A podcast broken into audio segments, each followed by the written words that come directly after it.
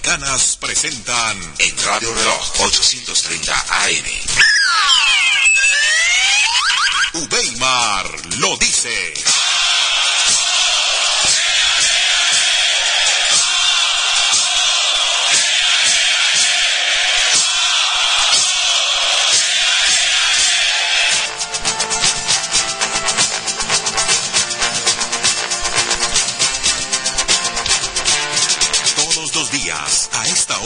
En esta frecuencia, el programa que informa y forma opinión, con el examen riguroso de la verdad deportiva, para un público que sabe y por eso exige una voz libre. Ubeimar lo dice.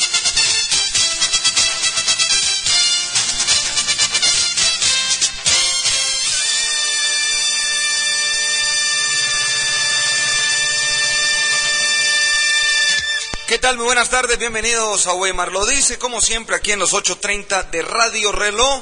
Hoy día de fútbol en el control maestro Don Luis Carlos Sánchez. El saludo cordial para todos mis compañeros, para todos los oyentes, lógicamente todavía con la tristeza que invade al fútbol por el tema del show Miguel Calero y lógicamente también mandándole el saludo a nuestro director y maestro Weimar Muñoz Ceballos. Don Adolfo Mauro, ¿cómo están? Buenas tardes, bienvenidos. Arrancamos pues el espacio de 1 a 3. Vamos a hablar del tema de moda, sin lugar a dudas, que fue la venta de Independiente Medellín, el 62%.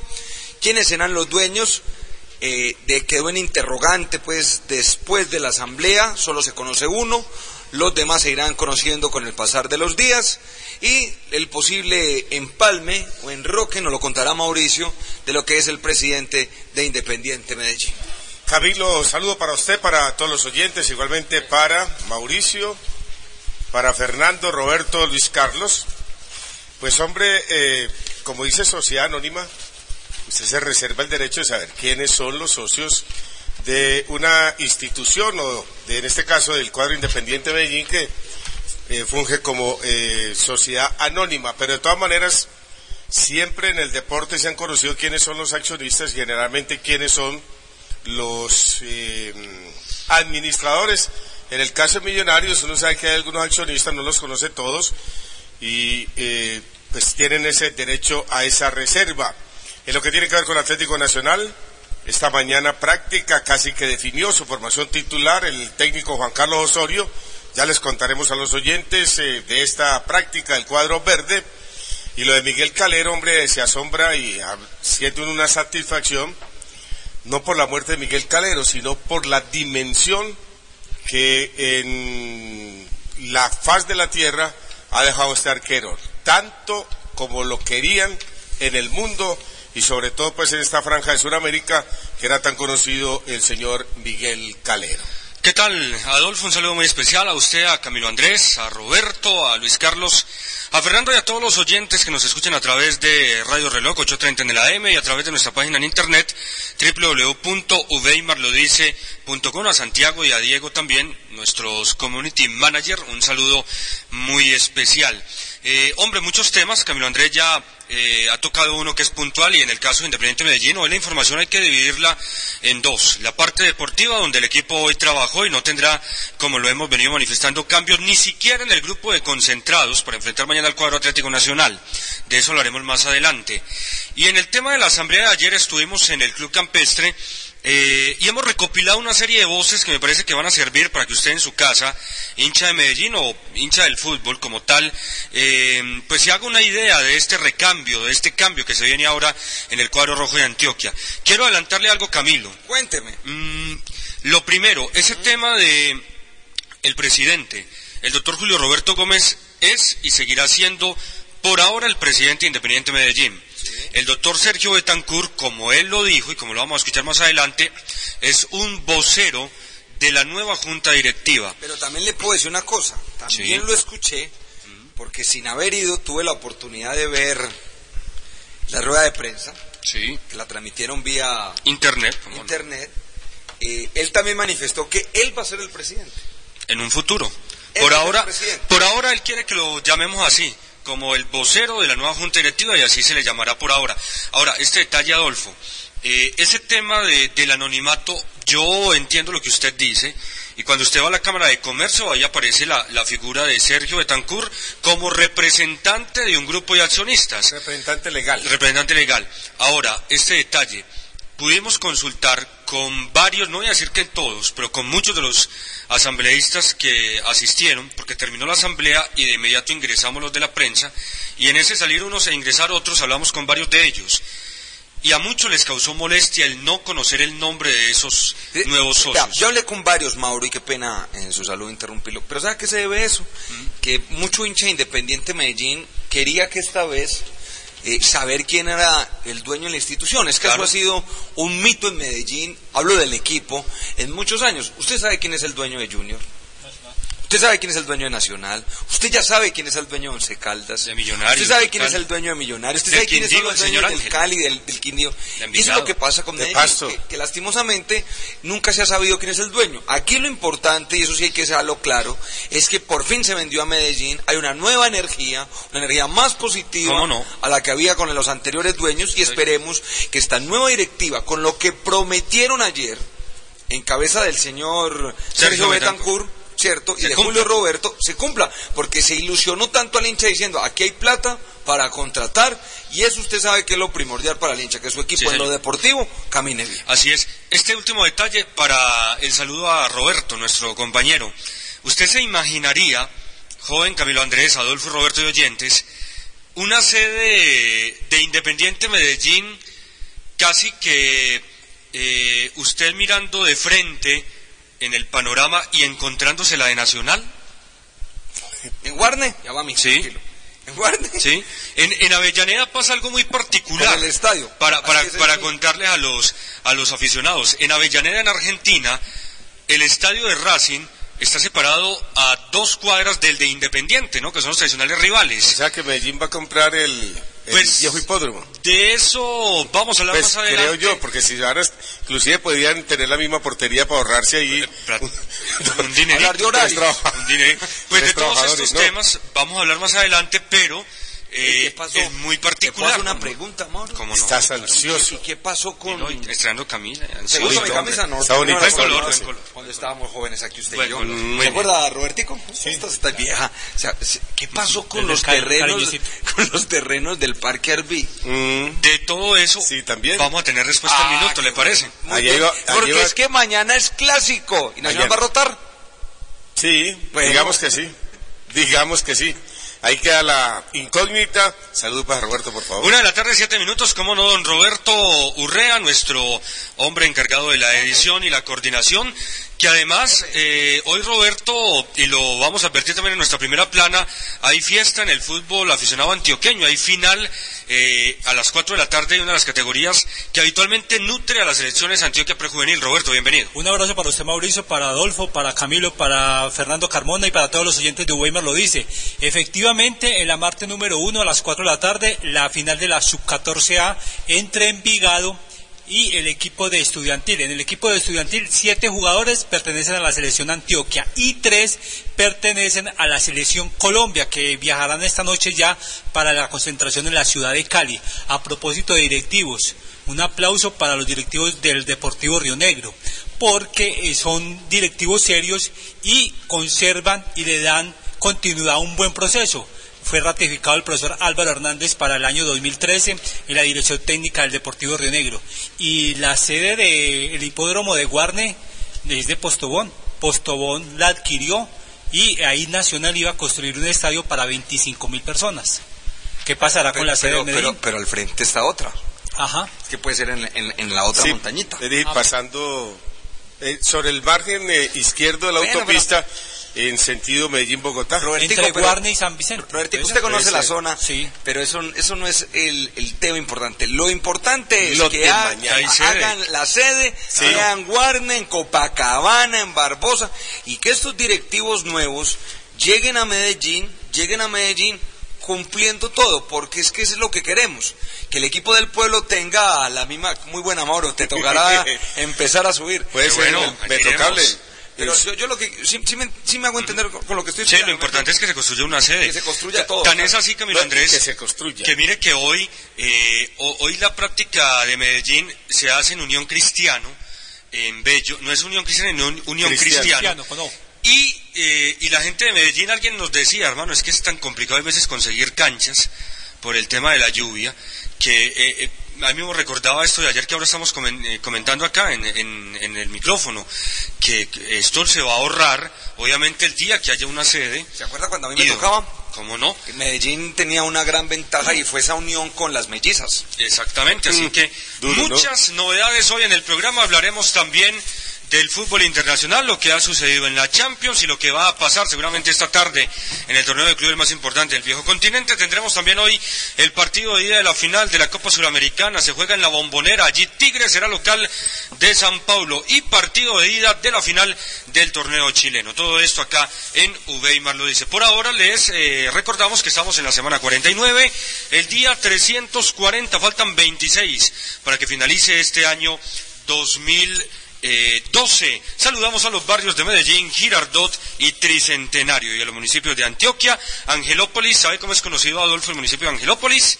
Tierra de Ángeles y Ciudad Bolívar, cuna de arriero. Saludamos a los pasajeros y conductores en la ruta 160 de Terminal del Sur, Estación Industrial. recordamos el telebuzón de gas natural de EPM para que llame ya. Está habilitado hasta las 2 de la tarde. El telebuzón del oyente, el 400-500. Y la frase del día. Desde hoy el equipo del pueblo tiene nuevos dueños. Su vocero, Sergio Betancur quieren mantener su nombre en el anonimato. Son personas pulcras, transparentes, empresarios de la ciudad importantes y ellos van a hacer una labor altruista por el equipo.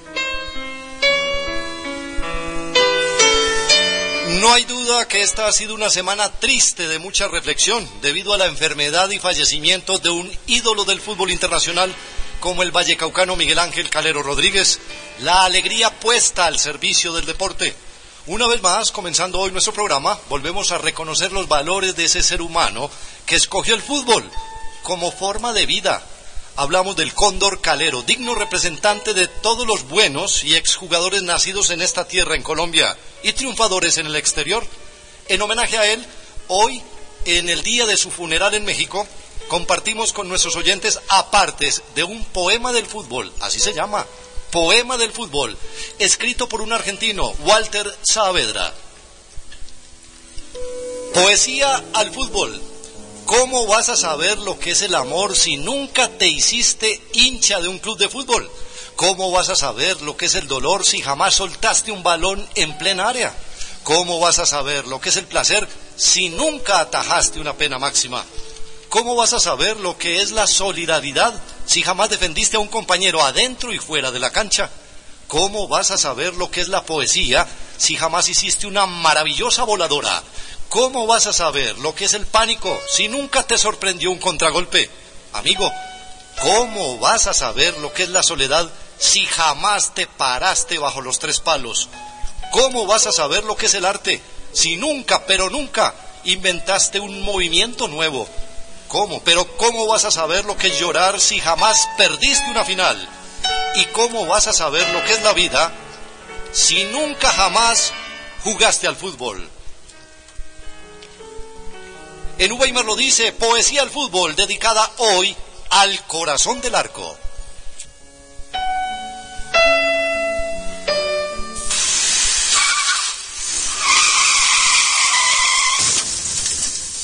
Para proteger la vida de peatones y conductores está el SOAT Mundial Seguros, un seguro para la vida. Y ahora puedes adquirirlo en todos los Gana Servicios, más cerca y cómodo. Gana, red de tecnología y cobertura. Vigilado Superintendencia Financiera de Colombia.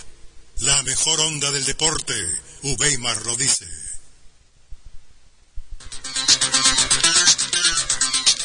Una de la tarde, 13 minutos, estás escuchando Ubeimar lo dice y esta es nuestra primera plana. Por siempre Calero. No paran en todo el mundo las demostraciones de afecto por el arquero show. Miguel voló, esta vez demasiado alto. A esta hora avanzan las honras fúnebres del ex internacional arquero colombiano. Y lo que se nos viene ahora encima es el clásico montañero. Independiente Medellín local sin cambios en el grupo de concentrados, pero con la misma ambición.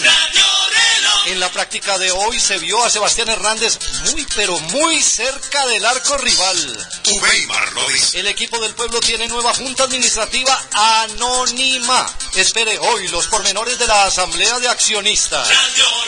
Atlético Nacional visitante jugará a desesperar al rival y no a desesperarse. A las bajas de Enrique Sinájera se suma otra en el verde. No va calle. Bernal trabajó como titular. Los aficionados le prenden la veladora a Magnelli y a Mosquera. Atención, ya se vendieron las dos tribunas populares, norte y sur. Se esperan más de 35 mil personas en el coqueto de la 74. La penúltima fecha de las semifinales despega esta tarde en el cuadrangular A. Tolima recibe a Millos y Junior espera en casa al Pasto. Uweimar lo. Itagüí viaja en minutos a Bogotá. Las águilas proyectan ganar y ayudar a rojos y verdes.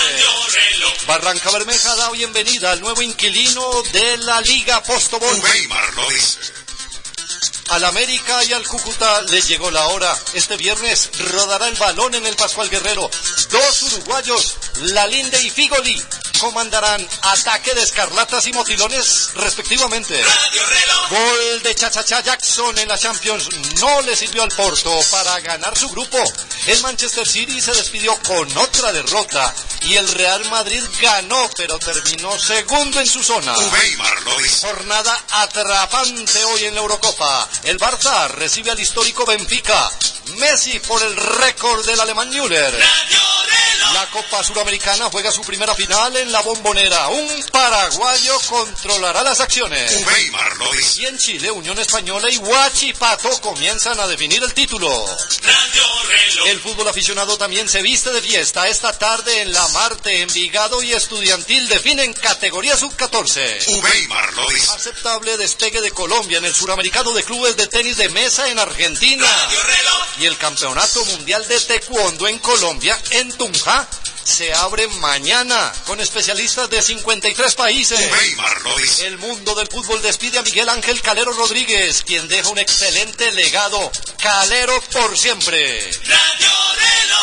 La dirección general de este espacio es del más técnico de la radio, Weimar Muñoz Ceballos, y los relatos del emperador Julio César, que mañana estará con todas las emociones del clásico entre Atlético Nacional e Independiente Medellín. Nuestra transmisión a partir de las 7 de la noche. Mañana para este juego crucial, el partido del año, ¿por qué no? El que vamos a vivir mañana entre rojos y verdolagas. Sigan con nosotros, ya regresamos con toda la información deportiva acá en Uveimar. Lo dice el telebuzón del oyente, el 400 500 y nuestra cuenta en Twitter, arroba Uveimar lo dice. Me llevo la moto, accesorios, el casco, la chaqueta y ¿todavía me queda cupo en la tarjeta para los guantes? Con la nueva tarjeta de crédito Yamaha para motociclistas te alcanza para todo lo que quieres. Úsala para financiar motos y repuestos, obtener descuentos especiales y asistencia en la vía. Solicítala ya en un distribuidor autorizado Yamaha. Producto con el respaldo de Multibanca Colpatria. www.colpatria.com. Sujeto a política de crédito de la entidad. Vigilado Superintendencia Financiera. No solo Weimar lo dice, se oye en Radio Reloj. También se ve en Teleantioquia. Después de la jornada del fútbol, Uweimar lo dice, se oye y se ve en Teleantioquia.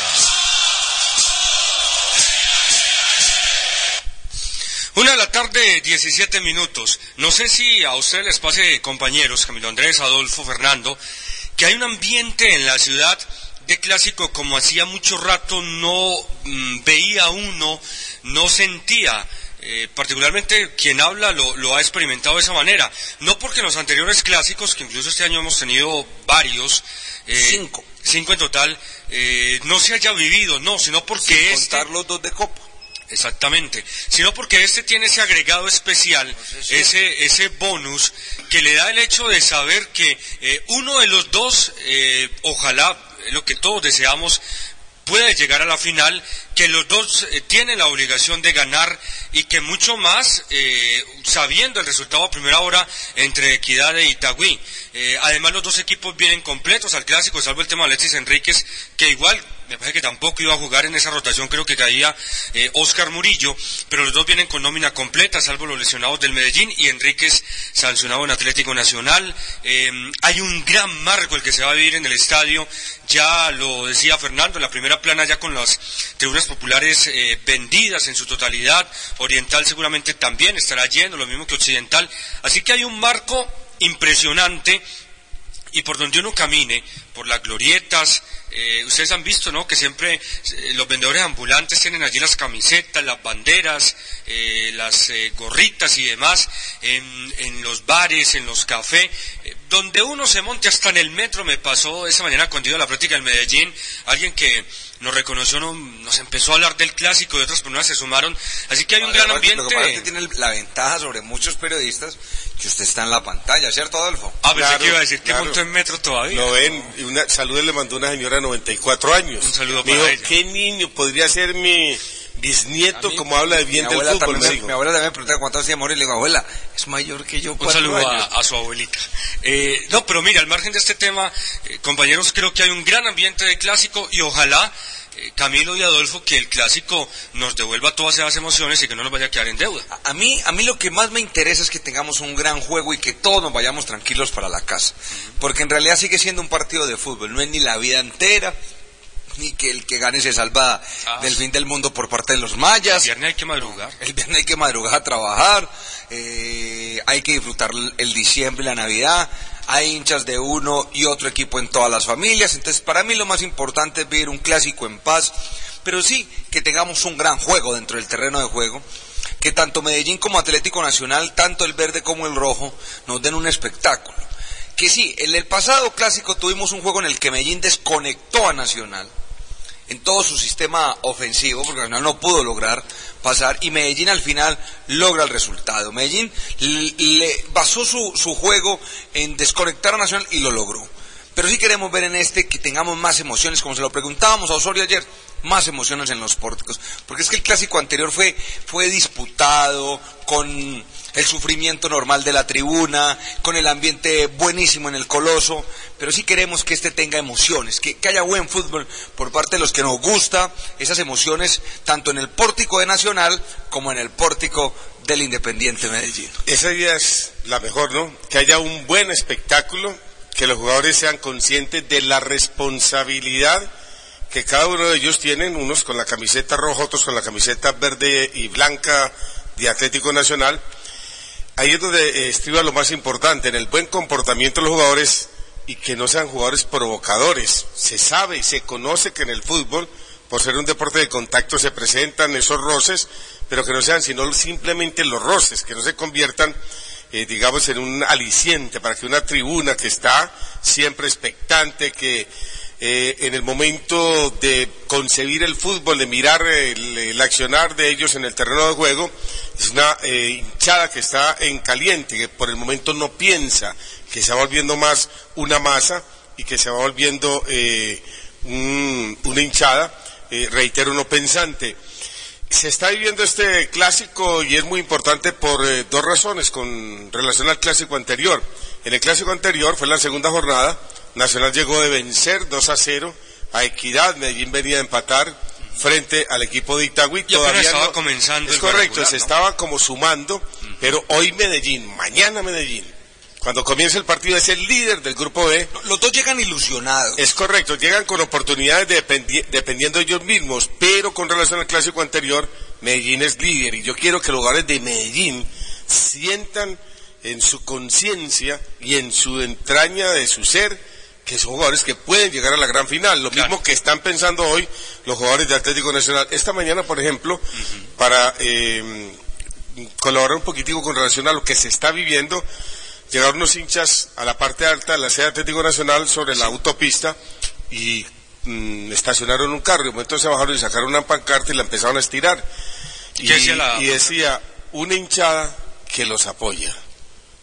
Una especie de banderazo como hacen en es, Argentina. Es correcto, y se pararon ahí y las eh, generalmente los que iban en los buses, en los eh, tractocamiones, hacían eh, sonarle las cornetas como diciéndole, bueno, ánimo Atlético Nacional y uno cree también que los entrenamientos de Independiente Medellín los Hoy hubo hinchas, gente, porque- los hinchas van a ver ese, Claro. ese entrenamiento con Sí, esa sí, fe sí.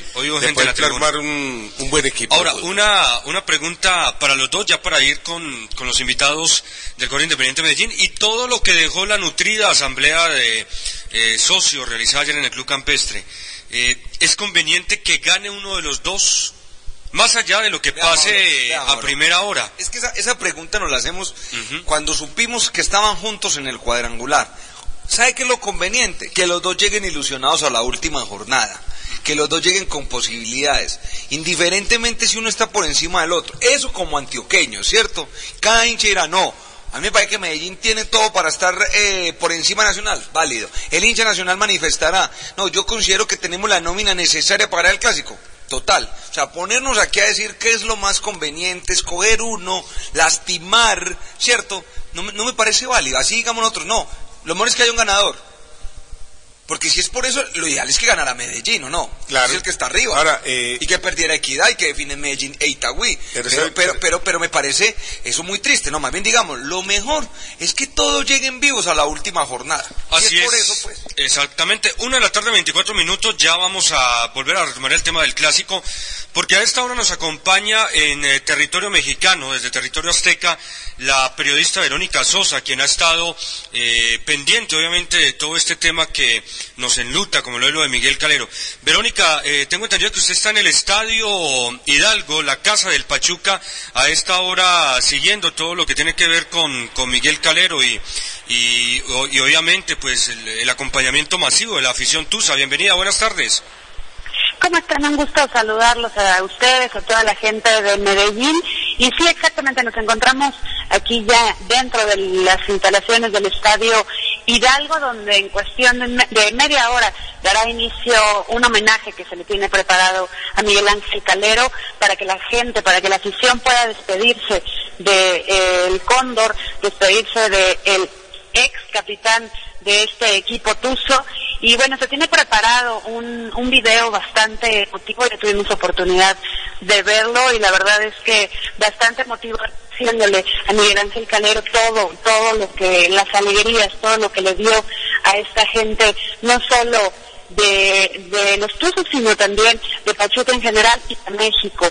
Eh, posteriormente se, se va a llevar a cabo una misa el ataúd, el féretro de Miguel Calero estará descansando en el centro de la cancha, exactamente en el centro de la cancha, donde pues todos los aficionados tendrán oportunidad de darle el último adiós.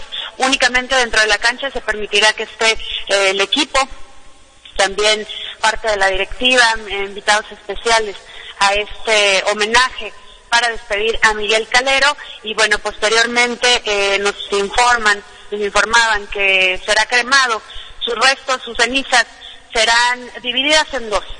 Una parte viajará a Colombia junto con su madre, junto con sus hermanos, para eh, que pueda la gente de Colombia también despedirse de Miguel Calero y que finalmente eh, reposen sus restos allá en su tierra natal. Y otra parte se quedará aquí, aquí en, México, en su segunda nación, en su segunda casa. Y bueno, eh, tenemos entendido que se, el día de ayer nos comentaba Jesús Martínez, el presidente del club, que se realizará una estatua, se le hará una estatua a Miguel Calero, además de un nicho donde parte de estas cenizas que se queden aquí en México con su familia, eh, pues se quedarán también eh, en parte, eh, no saben todavía si en el estadio o en el club, en las instalaciones de la Universidad del Fútbol, lo que sí es un hecho es que se, se hará esta estatua para, para conmemorar la vida y las alegrías que le brindó el Cóndor Miguel Calero. Así que ya todo listo para, para que inicie este homenaje, donde si, bien ayer el clima era de, de mucha tristeza o de mucho dolor, el día de hoy se le ha pedido a la gente recordar a Miguel Calero como era él, una persona alegre, una persona feliz, así es que creo que va a ser una celebración bastante emotiva, pero también va a ser muy linda, va a ser llena de, de felicidad y de gracias, de agradecimiento para eh, Miguel Calero. Verónica, tenemos entendido que el eh, señor Andrés Fassi, que es gerente deportivo y que ha estado vinculado obviamente con los éxitos del Pachuca en los últimos años, tiene la idea de que el estadio se llame Miguel Calero, ¿es así? Exactamente era lo que nos comentaban el día de ayer, tanto Andrés Fassi como Jesús Martínez y el gobernador del estado de Hidalgo, donde, de donde Pachuca es capital, pues también eh, los tres coincidían en que debían de rendirle un homenaje de esa forma. Todavía no hay nada confirmado, pero sí está en, pláticas de que pudiera llevar el nombre, el Estado Hidalgo, el nombre de Miguel Calero.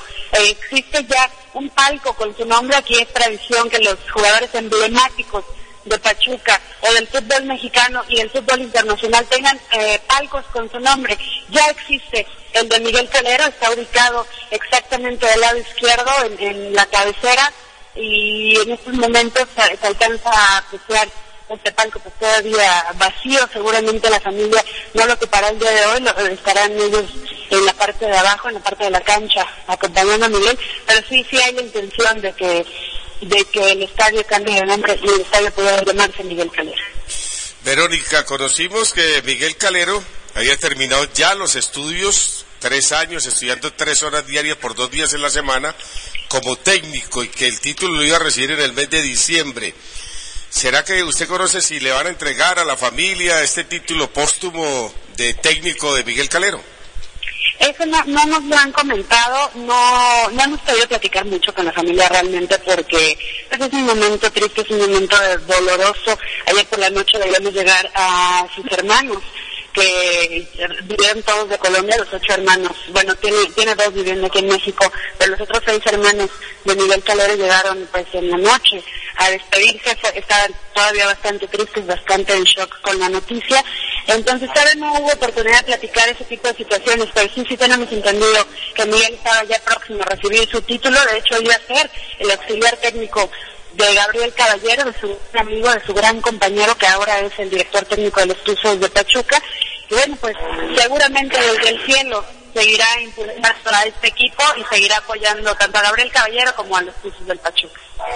Verónica, hay un, hay un hecho realmente llamativo y es que el Pachuca hace, si no me falla la memoria, más o menos unos 10 años, perdió a un jugador argentino, Pablo Hernán Gómez, que estaba trazando un gran momento en un accidente automovilístico y ahora eh, pierde también a, Miguel Calero. Eh, hemos visto a la distancia acá en Colombia, en Medellín, que prácticamente toda la familia del fútbol en México, entrenadores, directivos, el señor Vergara, presidente de Chivas, en su cuenta en Twitter también se manifestó, compañeros y demás, eh, se han volcado en torno a la familia de Miguel Calero y a la figura de un hombre que ha marcado una época, más allá de su actuación como arquero, de su eh, profesionalismo y su caballerosidad. Exactamente. Eh, el grupo Pachuca se distingue por, por ser muy, muy humano, por formar familia con todos los integrantes de sus equipos, tanto de Pachuca como de León. Y bueno, la verdad es que eh, es impresionante las muestras de apoyo que ha habido de parte, de, como bien comentas, no, no solo de, de los jugadores de Pachuca o de la gente que está llegada al club, sino de otros clubes del fútbol mexicano. Ayer por la noche venía Osvaldo Sánchez, quien fuera capitán de, la selección mexicana de fútbol, el arquero Osvaldo Sánchez, que milita en Santos, en Torreón, vino junto con cuatro jugadores, viajaron desde Torreón para darle el último adiós a Miguel Calero, así como muchos excompañeros tuzos que, que ya forman parte de otros equipos, todos estaban ahí en, en, el funeral de Miguel. Y sí, la verdad es que impresionante. Veíamos directivos, veíamos al profesor Enrique Mesa, que también fue técnico de estos usos de Pachuca, muy consternado, buen amigo de Miguel Calero, muy consternado con esta noticia. Y bueno, la verdad es que lamentablemente pues estas cosas unen al gremio, lamentablemente digo porque tiene que pasar una tragedia para, para que se una el gremio en nuestro país. Y sí, como comentas, lo mismo que sucedió con Pablo Hernán Gómez, sucede ahora con Miguel Calero, dos jugadores muy queridos. Calero eh, tuvo más oportunidad de acercarse a la gente, más tiempo de, jugar. Afortunadamente eligió la profesión de, futbolista porque mucha gente pudo conocerlo, mucha gente pudo darse cuenta del gran ser humano que, que se fue. Pero realmente eh, esto nos hace ver que, pues que no se va. Aquí está Miguel Calero, aquí está eh, su palco, aquí está su familia, su familia se va a quedar a vivir en Pachuca, es lo que nos habían informado hasta el día de ayer, porque aquí, aquí tienen su casa desde hace eh, pues prácticamente 12 años. El más chico de sus hijos tiene 14, entonces pues prácticamente toda su vida la ha pasado en Pachuca y pues creo que, que fue una buena decisión el, el que los restos de Miguel Calero sean divididos y descansen una parte en Colombia, que lo quieren tanto y que es su tierra natal, y otra parte en México, donde también era muy querido Miguel Calero y donde pues fue su segundo hogar. Verónica Sosa, periodista mexicana que nos ha eh, entregado estas informaciones de primera mano desde territorio eh, hidalguense y también desde la capital mexicana. Gracias por estar con nosotros y seguiremos molestándola durante estos días en todo lo que tiene que ver con eh, esta partida de Miguel Calero. Claro que sí, me moleste con mucho gusto. Un saludo a Medellín. Y la Federación eh, Colombiana de Fútbol envió un comunicado a la familia Calero Rodríguez y allegados. Y destacamos los siguientes párrafos, estimada familia, con inmenso dolor, pero con la imagen intacta de ese líder en el campo y fuera de él, que siempre defendió los colores de nuestra selección Colombia con corazón y entereza, queremos expresar a familiares y amigos nuestra más sincera voz de condolencia para la partida de nuestro gran amigo y hermano Miguel Ángel Calero Rodríguez. No nos cansaremos nunca de recordar el arquerazo, al buen padre, al hijo cariñoso, al amigo entrañable, porque hablar de Miguel es llenar el corazón de júbilo, de trabajo, de humor, de alegría, de inteligencia, de perseverancia y de una larga lista de cualidades que quedarán para la posteridad en su memoria. Hasta siempre, amigo. Atentamente, cuerpos técnicos y jugadores, selecciones Colombia de fútbol. A propósito de este tema de entrenadores que han tenido que ver de cerca con Miguel Calero, con ese Miguel Calero, eh, gran profesional, pero también gran ser humano, le consultamos al técnico del Coro Independiente Medellín, profesor Hernán Darío Gómez, eh, las sensaciones y la reflexión que le queda luego de esta noticia que reiteramos eh, nos tiene a todos compungidos, como ha sido la partida de Miguel Calero. Eso es lo que más duro me ha dado, ¿no? Uno ve los noticieros y ve las imágenes de él, que, que siempre fue igual, espontáneo, alegre, trabajador como nadie, honesto, leal, cuando tuvo que jugar lo hizo bastante bien, cuando no jugó fue un profesional. O sea, señalar algo de Miguel, por eso es que a nosotros nos da tan duro, ¿no? Porque es uno de los buenos que se va como se nos han ido ya varios, es muy aburrido. Yo, yo me siento muy aburrido, me siento muy aburrido, me he sentido nervioso, me he sentido triste, me he sentido mal, porque la verdad que esta es una de las personas que uno esperaba ver mucho tiempo y las personas que siempre quiere ayudar a todo el mundo.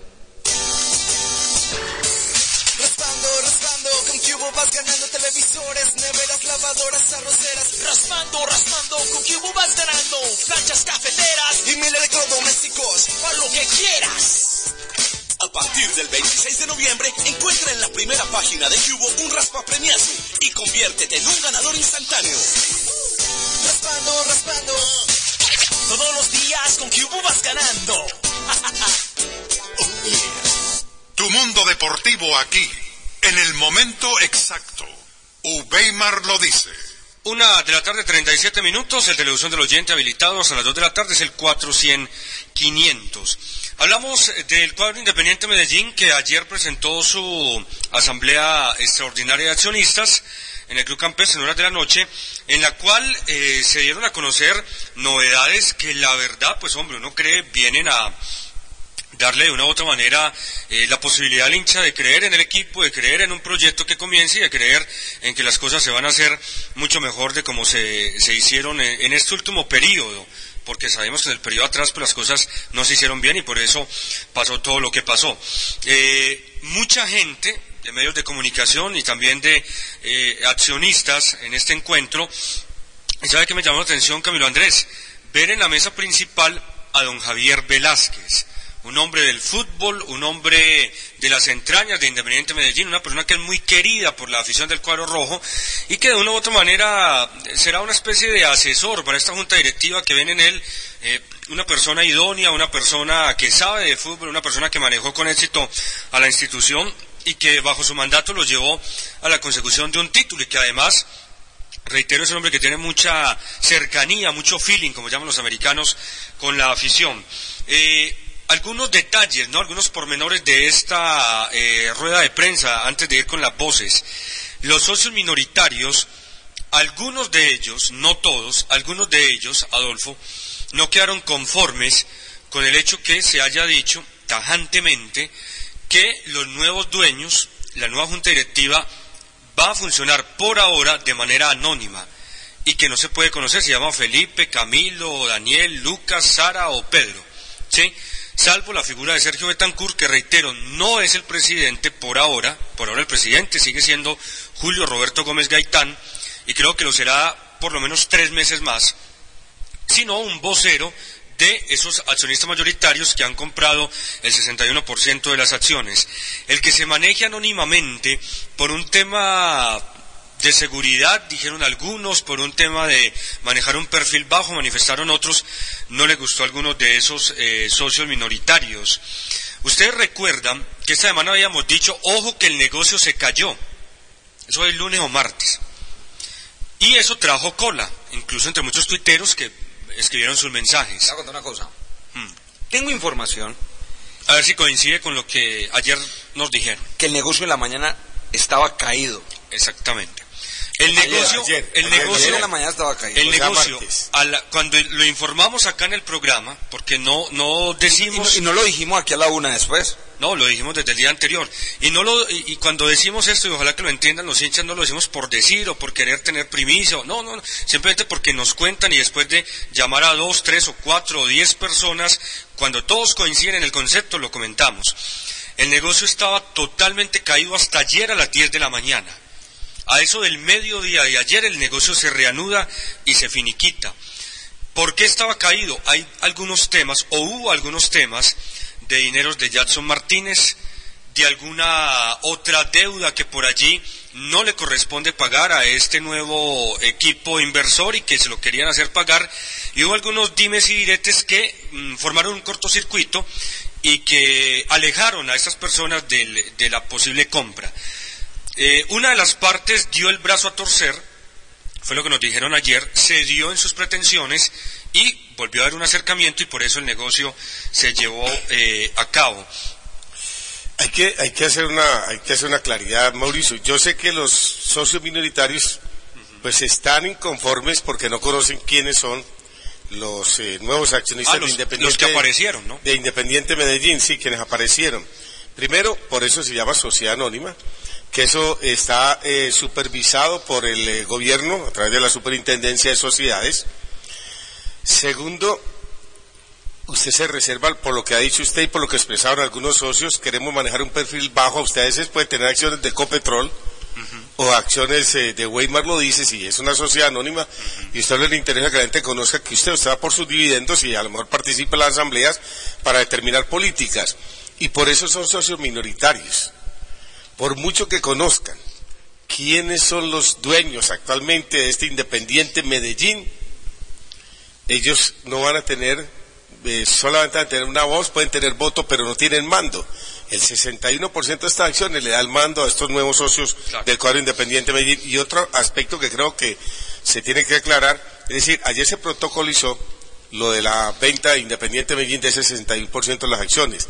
Hasta tanto no vayan a notaría y esos documentos se registren, el hecho real es que Medellín hoy todavía pertenece a los accionistas Ese- anteriores. Ese es un buen detalle. Ese proceso notarial nos contaron, tiene que estar hecho ya de acá el viernes. ¿Sí? De acá este viernes. Pero ahí Pero- eh, pero- hubo pero un me- acta me- que me se con- firmó. Eso. ¿Se le contaron El, eso? el negocio está firmado. Ah, no, no, el negocio sí. Simplemente Se falta, firmaron- se firmó ¿cómo se dice? acta. Legalizarlo. Es correcto, sí, Llevarlo tiene que, ante tiene que notaría. ir ante notaría y la Y notaría el ya sello, la pasa a sello de la superintendencia de Y sociedades. El- el- y Medellín tiene, sí, Medellín tiene nuevos dueños, como lo dijo aquí el doctor, eh, el presidente independiente de Medellín, Julio Roberto Julio Gómez. Roberto Gómez, de mano y ya en papel. O sea, ya no solamente fue que nos dimos la mano, como él dijo en esa ocasión, Sí, sino que ya cae un papel. Ayer se firmó, ya hay, ya hay un documento y si Ayer se firmó un acta que aprobó es toda la asamblea. Esa acta es necesaria para eh, este hecho jurídico. Es igual a una ley. la ley mientras no la sancione el presidente no será ley. Puede ser aprobada por la por el Senado, por la Cámara, lo que sea, y hasta tanto no se registre en los anales de los libros eh, de, el, em, del gobierno, esa ley Así es. no entra, eh, no entra Les, en conocimiento. les la- propongo que vamos a ir escuchando las voces y podemos eh, comentar y sacar conclusiones para que también los oyentes lo hagan en casa. Vamos a escuchar la palabra del doctor Sergio Betancourt, vocero de la nueva Junta Directiva de Independiente Medellín, con una primera pregunta que le hicimos eh, al comenzar la rueda de prensa. ¿Quiénes son estos nuevos accionistas del cuadro rojo de Antioquia? Quieren mantener su nombre en el anonimato. Son personas pulcras, transparentes, empresarios de la ciudad importantes y ellos van a hacer una labor altruista por el equipo, van a invertir por el equipo y en su momento pensaré yo que en cualquier momento pueden salir a la luz pública, por ahora no lo quieren hacer y los accionistas ahora en la asamblea lo entendieron perfectamente. Las explicaciones del doctor Betancourt, que que son, válidas, ¿no? son entendibles Sí. totalmente. Lo que pasa es que vuelvo a lo que hablamos ahora. También uno debe entender a ese socio del Medellín y a esa hinchada del Medellín que manifiesta que les hubiera gustado saber quién eran todos sus, sus, sus nuevos dueños. Correcto. Porque en realidad ellos son los dueños del equipo. ¿Quiénes son? No, es que es muy sencillo. ¿Quiénes son sus socios? Sí, si no. yo soy socio del Medellín, yo quiero saber quién es mi socio No, pero, en este pero- negocio. Pero, pero En hablemoslo negocio, en, sí. en población general. Ah, el, bueno, hincha, el hincha, sí. el hincha quisiera decir, hombre. Incluso el ¿Quién que no es? socio, por ejemplo. es- por eso, en población general, Por ejemplo, lo del Cali, lo del el Cali que se maneja como una sociedad anónima, se ha manejado así. no, pero el Cali es, una, es, un, es, un, es un régimen democrático. Es correcto, pero usted Pero, no decir quiénes son. Pero Adolfo, usted no tiene que conocer, usted simplemente vota, Es- es vota como- y vota, es ha- como- hace la junta directiva por votación porque usted ahí muestra la plancha. La Claro, plancha claro. es, los integrantes de la junta Europa. directiva somos nosotros 10, está la plancha 1, está la plancha 2. Ya Sí, Exacto, en la Es plancha elección 1, diferente. en la plancha 1 el presidente es Adolfo Martínez Ricaurte. Uf, y, y des- y después, Gracias. y después entre los 10 definen, usted va a ser vocero, usted es vocal, usted es vicepresidente, pero Es entre correcto, los 10. sí. Pero la plancha usted la conoce y usted Así es. Ahora, ¿por qué aceptó el doctor Sergio Betancourt, que fue entre otras cosas el eh, fundador del INDER? Ayer decía algo muy particular, decía, yo tengo dos hijos, una hija y un hijo, y ese hijo es el INDER. Con, la doctora Oralba Barco. ¿Cómo no? Era la- su, su, digamos, madrina política del doctor Sergio Betancourt. Eh, un hombre eh, metido en el mundo de la política, de la administración de empresas y demás, ¿por qué acepta el ofrecimiento de los nuevos accionistas? Yo te quiero contar una cosa. Yo algún día tomé la decisión de retirarme de la dirigencia deportiva porque a mí únicamente me veían como dirigente deportivo. Y yo soy un profesional, soy un administrador de empresas y tuve afortunadamente éxito en los cargos que desempeñé. Cuando a mí me llaman los nuevos accionistas a conversar conmigo, me volvieron a seducir para volver a ser dirigente deportivo y estoy muy contento y sé que tengo una responsabilidad muy grande que asumir, un inmenso reto y lo vamos a cumplir. ¿Los pasivos del equipo los asume también este, esta nueva junta directiva que asume el equipo? Hombre, yo a usted no lo conocía sino en, en radio, usted está muy joven, pero usted es un gran periodista. Vamos a, asumir, vamos a asumir activos y pasivos. Vamos a trabajar y a cumplirle a toda la gente que tiene una deuda con la institución, como bien lo dije en mis palabras en la asamblea, que esté registrados contablemente al 30 de noviembre de 2012. ¿Y el monto se puede saber cuál es? Yo no lo sé.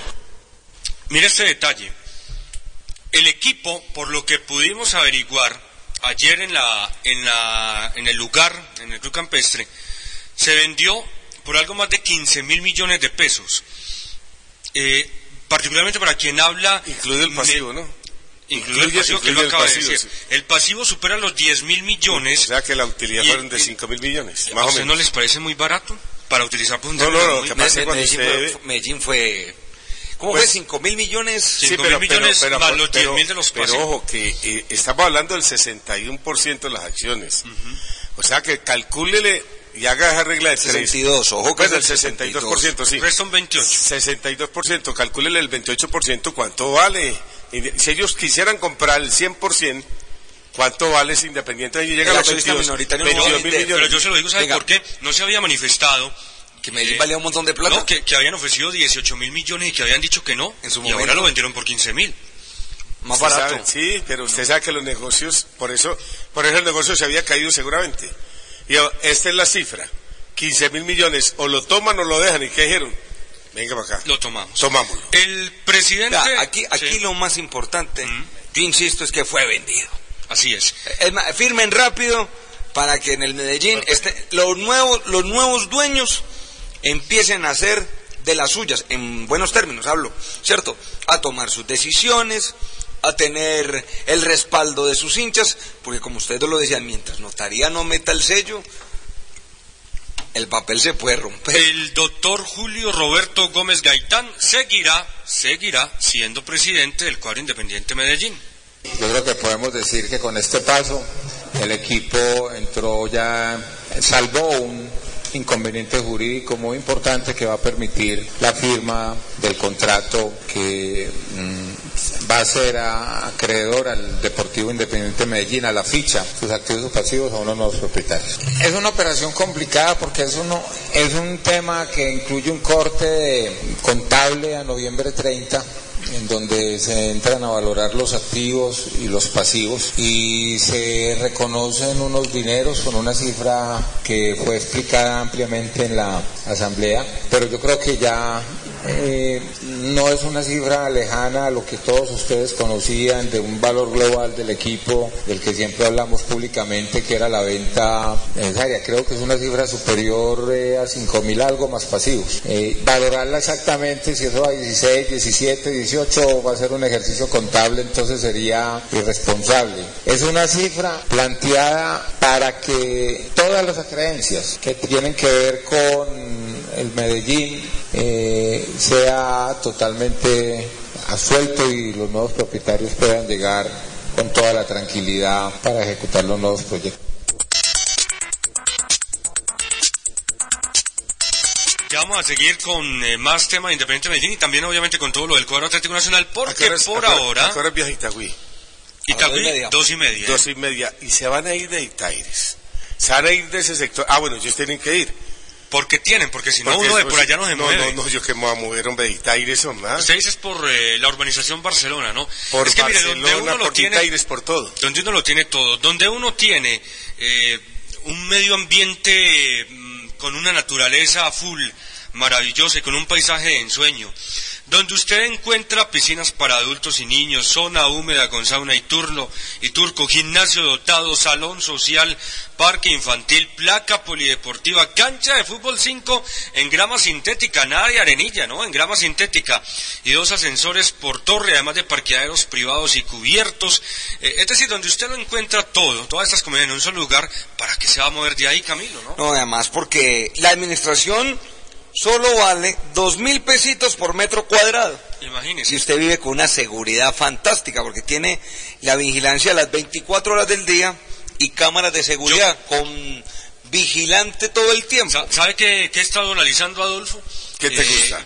Mm, Quiero hacerme, ¿sabe qué? Un apartamento de los de 70 metros cuadrados. Uh, Por ahora no he visto nuevos alcobajes, entonces... Por eso pagas 140 mil pesos. usted, La usted necesita administración. de una alcoba y en la otra la oficina. Ya usted que es soltero. No, no, no. Exactamente. Ya no tiene perro ni nada. Ya no tiene problema. Barcelona, la urbanización más moderna del Valle de Aburrá, un sitio ideal para vivir. Los informes en los teléfonos. 373-7897 y 374-4222.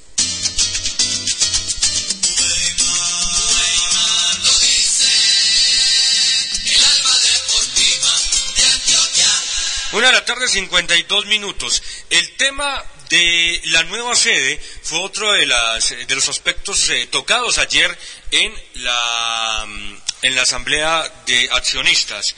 El doctor Iván Restrepo, quien hace parte de la Junta Directiva del Colegio Independiente de Medellín, habla a propósito de ese tema, porque Medellín tiene un lote en el Parque Arví, pero ese lote está hipotecado a Bancolombia, ¿no? Así que, para mayor claridad del tema y esta nueva sede, escuchamos al doctor Iván Restrepo. A ver, eh, respecto al lote del Parque Arví, sí es propiedad del Independiente Medellín. Eh, está hipotecado a Bancolombia, hay un crédito de mil millones de pesos que en el momento que se pague ya se libera el terreno y sigue siendo del Medellín. Pero lo que hemos analizado que de pronto no es el sitio ideal para tener una sede deportiva para el equipo. En cuanto a otra posibilidad que hicimos nosotros eh, respecto a una sede deportiva es una sede que existe actualmente, es propiedad de la séptima brigada. Nos ofrecieron eh, un comodato y estuvimos analizando esa posibilidad. Hay que compartirla con los nuevos accionistas, a ver si ellos están de acuerdo eh, con este tema. ¿Dónde quedan? Eh, queda entre Guarne y Marinilla por la autopista Medellín-Bogotá, muy cerca de la del Nacional, cerca del hipódromo. Cerca del hipódromo, ¿no? Cerca del hipódromo. Entonces, en una de esas, de acá a unos años, eh, usted, joven Adolfo, eh, estará casi que al frente mío, usted en la... Guarne y Marinilla, ¿será donde era la sede de Asados Villalucía?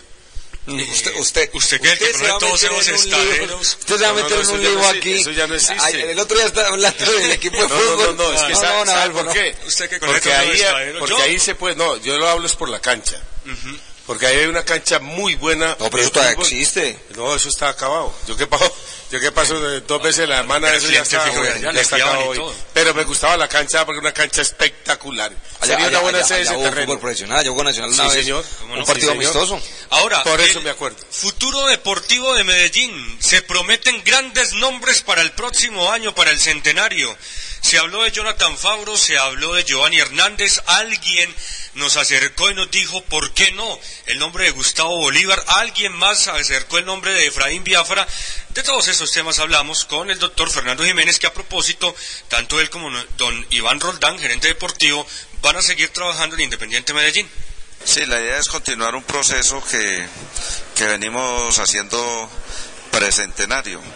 Eh, sabíamos que había que prácticamente iniciar por completo eh, el ordenamiento de la nómina del equipo y, a fe pues que hemos más o menos cumplido con lo que se trajo, ya el equipo está en este momento en una situación importante en el torneo colombiano y con la llegada y el respaldo de los nuevos accionistas, pues hombre, seguramente vamos a tener un mejor equipo, eh, eh, siempre de acuerdo con la dirección del cuerpo técnico que quiere realmente mejorar un poco eh, lo que es la tenencia de la pelota en el Medellín, quiere tener jugadores que realmente para el centenario sean importantes y igualmente pues van a venir otros jugadores que nos van a ayudar a que este equipo sea importante en el fútbol colombiano.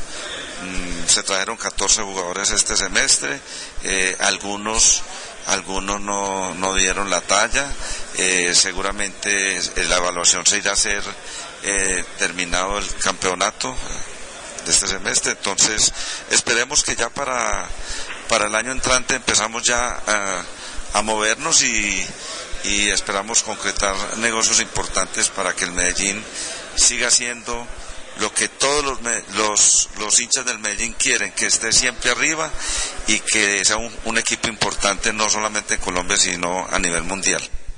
Y finalmente, para abordar todos los temas, dialogamos con el señor Jorge Hoyos, presidente de Asobdin, hombre representativo de la afición escarlata que estuvo presente también ayer, ayer en la eh, asamblea y quien eh, tiene su reflexión luego de lo que vivió y lo que escuchó allí en el Club Campestre. Feliz, porque yo creo que por fin se va a cumplir el sueño que todos los hinchas añoramos, que era en realidad de que el Medellín tuviera algo distinto, que el Medellín fuera una institución en realidad que nosotros podamos creer y una estabilidad que no la teníamos antes. A mí me parece que a partir de hoy vamos a tener estabilidad y creo mucho en la gente que viene.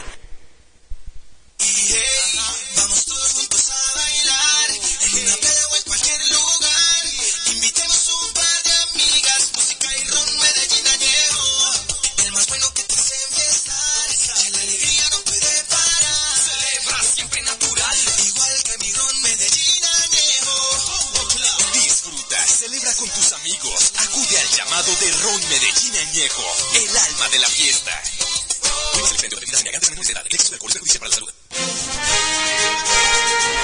Premio CIPA, Círculo de Periodistas de Antioquia 2012. Para el grupo periodístico de Weimar lo dice. Compartimos este logro con todos nuestros oyentes.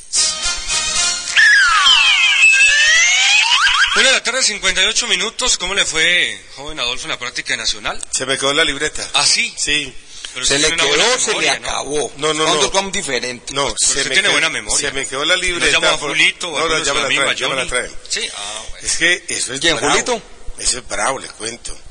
No, pero le cuento que a los hinchas de Atlético Nacional, A ver, la, la nómina Martínez para el clásico mañana, ¿cómo puede ser? ¿Cuál puede ser? Bonilla. Cristian Bonilla, atención. ¿No hay rotación de arquero? Bonilla. Sigue Es Cristian decir, Bonilla. Bonilla, el quinto partido sale para que Pesuti tape. Mm, Bonilla será el arquero, Cristian. Lateral derecho, Alejandro Bernal. porque ¿qué le pasó a Calle? ¿A Elkin? Calle, otra de los problemas que yo creo que Calle ya Lo de la Se le rodilla. acabó el sí, torneo. sí, se le ha acabado el torneo y creo que va a ser muy difícil porque Sí. uno ya ve que Calle. Mire, Calle es, yo lo he analizado ahí en los entrenamientos de Nacional, es supremamente profesional. Se entrega Al margen de, de que a veces es duro para entrevistar y todas esas cosas, pero es un extraordinario jugador y un gran conductor y sería un gran líder natural Déjeme en preguntarle esa esto. cancha. Si Calle eh, tiene estos problemas de, de rodilla, de lesión, si Bernal, como se ha dicho, va a volver a Santa Fe, ¿será que Nacional eh, el próximo año va a dejar en ese puesto a Nájera? ¿Traerá a Balanta, el Pero muchacho Nájera- de Petrolera? Pero Nájera no es el mejor. Central, pero ha sido No, no, pero el de lateral es, el de lateral O- ha rendido, o- ha rendido o bien. irán por Balanta, el muchacho de Petrolera. Puede ser, yo creo que puede ser que Balanta se quede. Bueno, Bernal, Estefan Medina, Oscar Murillo Esa es para muchos la mejor saga central de Nacional. y de Farid, todas. y Farid Díaz.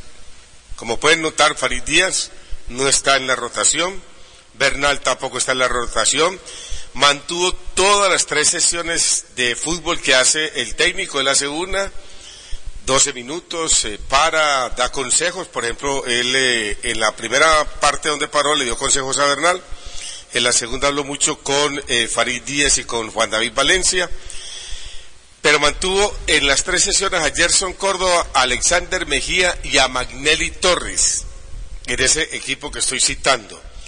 Avilés Hurtado tampoco lo movió. Fernando Uribe estuvo en las tres sesiones como eh, finalizador por el centro y eh, John Pajoy.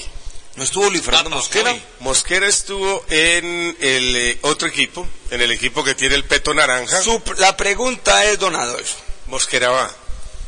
Yo le estoy, pues, por lo que conozco sobre lo que lo he aprendido a conocer en estos meses, Eso es lo que quiero saber. creo que si, Mosquera- si él no modifica los tres Ahora, jugadores, puede o ser- está jugando ya el clásico. puede ser que él eh, diga, bueno, voy a dejar a Mosquera para el segundo periodo. Puede ser. Pero, por el momento está la formación del cuadro Atlético Nacional. ¿Quiénes van a estar concentrados con estos 11 que acabo de dar? Pesuti, Juan Guillermo Arboleda, que lo utilizó como lateral, lo utilizó como central, el eh, jugador eh, Sebastián Pérez, Juan David Valencia, que yo creo que Valencia va. Yo creo que desde el comienzo no va para hoy, pero va a Valencia.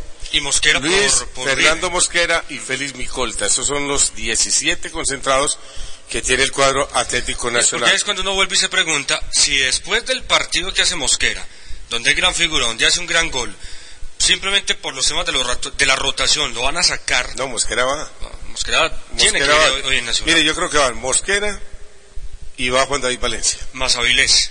Más Avilés. Es decir, el tridente Es decir, Pajoy, del último Pajoy y partido. Uribe, Pajoy y Uribe estarán como eh, buenas alternativas en el cuadro Atlético Es decir, que podría ser una nómina muy similar a la del lunes. No va a haber rotación. No, es que, es que, Ahí, ¿se acuerda ahí lo, que le lo- lo único que va a hacer los cambios es por obligación. Sí. Enríquez que no puede jugar por la acumulación de amarillas y Calle porque se volvió Y a lesionar, y entonces jugará Bernal lo de ahí. Y lo de Nájera que sí tiene una lesión que... No, no, sí, pero digamos Ah, que la rotación sería ya. Perfecto. Y lo de Nájera que serán por lo menos seis semanas, tuvo una lesión similar a la que presentó el arquero Pesuti. Y algo que me llamó la atención. ¿Qué? Y usted no nota que no, en ninguno de estos dos equipos está Diego Álvarez. Sí, es eh, Diego curioso. trabajó, Diego trabajó, Está lesionado. trabajó siempre al margen, no. Se va para el Caldas Diego Álvarez. Diego Álvarez no estuvo en las sesiones de fútbol de Atlético Nacional. Y una grata noticia también es Jeffer- Jefferson. Du- Ah, no, no sé si. Eso no les pregunta a ellos y no saben. Que eso es lo que dicen en Manizales, que Diego Álvarez está y da la impresión de que es por eso que lo, que lo están Sí, reservando. ah, Jefferson Duque estuvo entrenando con Atlético Nacional. Qué Hoy. buena noticia. Hoy. Estuvo eh, trotando, estuvo haciendo circuitos cortos, tocó la pelota en esos Aunque circuitos no le va a dar, eso es no, no, claro, no, no, no le da este No, año no, no, premio. él está para febrero. Para la pretemporada. Febrero y quizás para estar en la pretemporada. Pero lo más importante es que ya está haciendo trabajos de campo. Tiene invitado a esta hora a don Adolfo Martínez, dos de la tarde, tres minutos. Gastón Pesuti. Y a Gastón Pesuti le preguntamos sobre el criterio de este juego entre Atlético Nacional y el cuadro Independiente Medellín. No, un clásico quizás que toma un poco más de, relevancia por, porque va a definir quizás la suerte de cada uno de los equipos para lo que resta del, del, cuadrangular y importante como todos, como todos ellos, quizás con, con esa pizca que, que recién te digo, que, que es en el medio de unas semifinales eh, o unos cuadrangulares y, y los dos equipos eh, de ganarlos van a quedar muy bien eh, posicionados. Gastón, eh, todavía no se ha definido la continuidad suya en el equipo, pero despedirse con un título sería muy muy lindo en su carrera. ¿Qué piensa de este partido y del último que viene para llegar a la final? Eh, lo único que te puedo decir es que no se definió lo mío, así que hablar de despedida o no, o no de cómo despedirme eh, es en vano. Primero que se defina mi situación y después hablaremos de, de cómo me gustaría que sea la, la despedida, pero en este momento no, no pienso en ello. Y la posibilidad de otro título. La posibilidad de otro título está latente. eh, somos tres equipos prácticamente que estamos, eh, digo tres porque quizás Itagüí es el que menos chances tiene por, por números, eh, que estamos corriendo tras ese objetivo y, y mañana va a ser, eh, para no pensar muy a futuro, eh, mañana va a ser fundamental ganar para, para no depender de nadie y para llegar de muy buena forma al último partido con equidad. Estos eh, partidos en estas instancias son partidos muy cerrados. ¿Así se va a presentar este juego?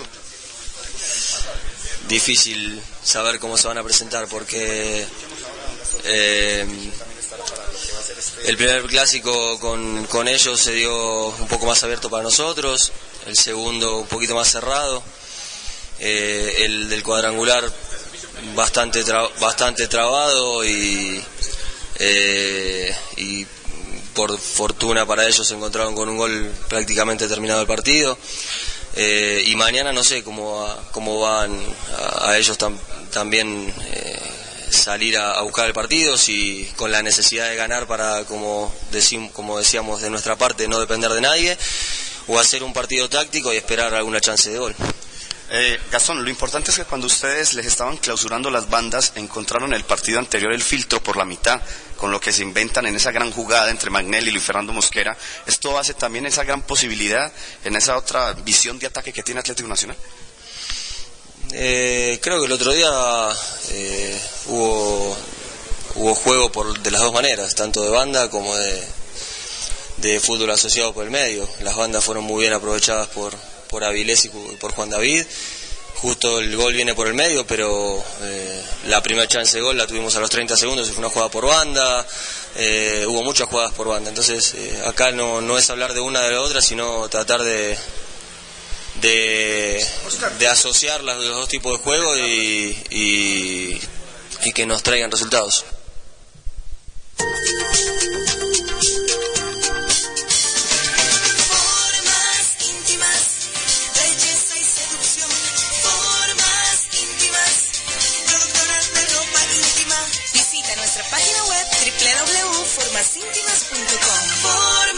Íntimas, moda colombiana para el mundo. Deporte es vida. Ubeimar lo dice. Dos de la tarde, seis minutos, lo invito a que escuche ahora nuestro rápido informativo. De Boca, no olvides eso. Oh, muy bien. Era dos de la tarde, siete minutos. Eh, ya escuchamos la voz de Gastón Pesuti. Vamos con un invitado del cuadro Independiente Medellín en la parte deportiva. Antes, antes de ir con el invitado del medallo, ¿escuchó a, a Pesuti manifestando lo del contrato del próximo año? Que mejor no hablar de ese tema, que está enfocado acá. Sí, no quiere distraerse con otros otros temas, pero uno leería entre líneas, Camilo y Adolfo, que Pesuti ya se ve por fuera de Nacional. Ahí lo quiere Manizales, el Once Caldas. Es un arquero que tiene mercado en Colombia, e incluso, incluso mm, me imagino yo que en Argentina también. ¿Qué equipo lo quería a él antes de venir a Nacional? Estudiantes de La Plata.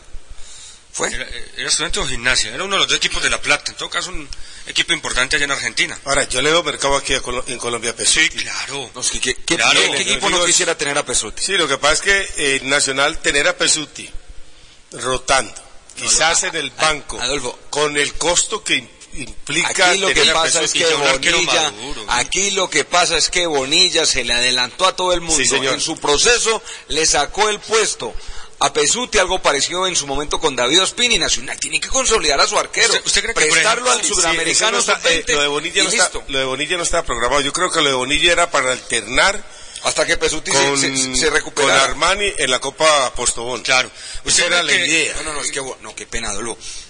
Bonilla afanan la llegada cuando se lesiona Boni- eh, se lesionan los dos arqueros de Nacional. No, pero acuérdate en el que él ya estaba acá. Sí, pero pero pero Él la ya idea- está- él ya estaba en Nacional. Pero él iba a estar viajando con la sub-20 en Ah, los sí, procesos sí, porque él es el arquero sí, titular. señor, tiene razón. Eh, por ejemplo, el, el próximo año en la pretemporada, el arquero de Nacional, ¿quién va a ser? Cristian Vargas. Adolfo, porque Bonilla va a estar en Argentina. Sí. Cristian, ahora, como dice, como dicen que que arquero. Zapata, que Neco Martínez, hombre, en Nacional se puede especular. Como Nacional hasta que no tenga nada oficial, usted siempre especula. Ahora, ¿usted cree que un arquero como, como Pesuti, por ejemplo, si se va Robinson Zapata, algún otro equipo en Colombia no caería No, bien no, ahí? no, es que ejemplo? le cae bien a Tiene cualquier, a equipo en Colombia. Tiene Déjeme mercado. hablar de la parte deportiva de Medellín, o realizó práctica allí en Unión Cristiano. Esto es de holandeses, ¿sí? Es un terreno... Buena cancha. Mm, es una buena cancha, pero hoy no estaba del todo bien. Uno entiende que Por la lluvia. Las lluvias y No, y porque el equipo de Unión Cristiana, Cristiano, perdón, lo utiliza todo. Pero ese es Aunque un- hicieron ese cancha es sintética al lado, Al universidad. lado en el, en el parqueadero. ¿Es universidad o...? No, es un colegio. Es un colegio. Es un, Ah, es un colegio y que tiene cancha, tiene una gradería, eh, incluso con la cachucha y demás. Hoy más o menos unas 50, 60 personas allí en la tribuna acompañaron este entrenamiento. Y tiene también equipos en la Liga Antioqueña de Fútbol. Ah, bueno, ahí está. Ha enfrentado Ahí. Paranense. eh. ¿Sabe, ¿Sabe que le está faltando a esa cancha? Y me contaron que eso lo van a, que van a reunir los fondos para que el año entrante colocarle las luces. Porque tiene las torres, tiene tres torres de iluminación, pero no tiene las lámparas. Y para el año entrante, según nos contaba uno de los eh, trabajadores de allí, los holandeses, que son los dueños, van a hacer la inversión y van a contratar, eh, o van a comprar las La lámparas. luminaria, sí, que Allá, allá, allá, allá ya hubo fútbol profesional. ¿Sí? Jugó Medellín. Medellín enfrentó un equipo gringo de segunda división que estaba haciendo Partido eh, pretemporada. pretemporada aquí en Medellín y se hospedaba allá en el Unión Cristiano. Así es. Bueno, la nómina de Medellín, la misma, incluso los suplentes. Como la Castellanos. de Sebastián Hernández está pisando mucho el área. Ya le voy a contar, sí señor. Bueno. Castellanos, el arquero, Bocanegra, Erner, Mena y Arias, Enríquez, Biafara, Pardo, Sebastián Hernández Zapata y Cano. Van al banco Bejarano, el arquero, Tipton, el lateral, Guillermo, el volante, Jorleis Mena, delantero y Andrés Mosquera, delantero. Sí, lo de Sebastián Hernández es por lo siguiente. Hoy en la práctica jugó como delantero, en la misma línea de Cano.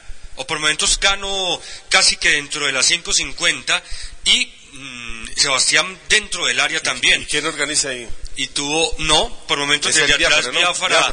O, en Villamil. o en algunos momentos William Zapata hacía la diagonal y, y caía a esa posición de, de, de 10, digamos así como volante central. Igual Medellín pasa muy rápido también de medio campo hacia adelante. Eso, porque- eso que usted dice es muy importante. Eso mismo lo recalcó y el técnico Darío Gómez. Ahora, Dijo, lo importante yo no es- tengo un equipo para, para soportar tanto la pelota como lo puede tener Nacional con Magnelli, con Mosquera y demás. Entonces este equipo es de vértigo, este equipo es de salida rápida, transición rápida, defensa-ataque, y eso es lo que busca. Pero ese y- detalle... Y, y ojo, que no es no solamente la salida, la salida rápida, es la precisión que tengan. Precisión en el velocidad que es tan difícil, Es ¿no? correcto. Mire- mire que Sebastián desaparece mucho en los partidos, pero nadie duda del talento de Ah, él. no, no, no. Pero- y él allá cerquita, en un espacio menos largo, Quiero- donde tenga menos ojo. obligaciones de regresar a buscar la pelota, pues Quiero- quiero ojo, ojo con la media distancia, Sebastián. Es que él no Juega. ha potencializado algo que tiene como arma, eh, digamos, estratégica. Hoy se es- quedaron cobrando tiros libres y Ah, al menos uno.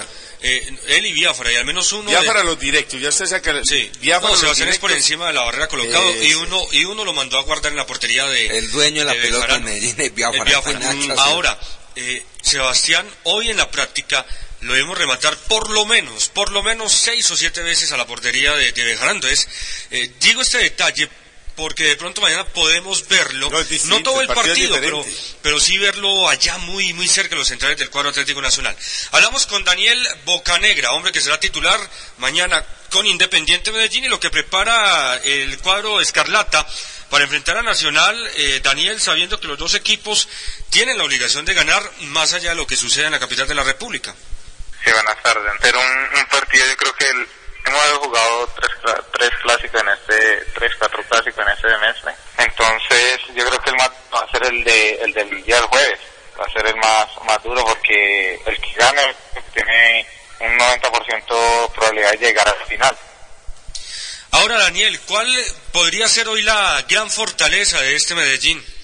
Ah, pues nosotros sacamos ventajas teniendo el orden, siempre agrupado, presionando, estar ordenados todo el partido, que como el clásico pasado se ordenado todo y en el último minuto le ganamos, ¿no? Entonces, en eso también hay que tener el orden, eh, la tranquilidad, tener la mente bien fuerte y ganar en el uno contra uno. Daniel, ya le confirmaron, como ayer incluso se habló en la en la Junta de Accionistas, eh, no porque lo haya hecho el presidente y no por lo que pudimos hablar con otras personas, que le van a comprar el pase. No, no, todavía no, no me han confirmado nada, todavía no, no se sabe nada, todavía no hemos hablado nada de eso. Maruja, ¿te recordás los juguetes que nos tocó chiquitas? Claro, siempre fue la misma muñeca pieza. Vieras el montón de juguetes que hay en Flamingo. Camina, me morí. Ve esta muñeca y los carritos, cierto que viene Alcides. Y los videojuegos. Mejor dicho, una no sabe qué llevarse. Maruja, ¿pues qué juguetes te vas a llevar? De todos, Tola, de todos. Hay que aprovechar porque con el crédito de Flamingo te los puedes llevar todos. Flamingo, el almacén que fía porque en vos confía. Nada igual y mejor cada día. Upeimar lo dice. Dos de la tarde, 14 minutos, hoy es miércoles y como siempre nos acompaña con su columna el doctor Eduardo Aristizábal Peláez. Buenas tardes, Mauricio.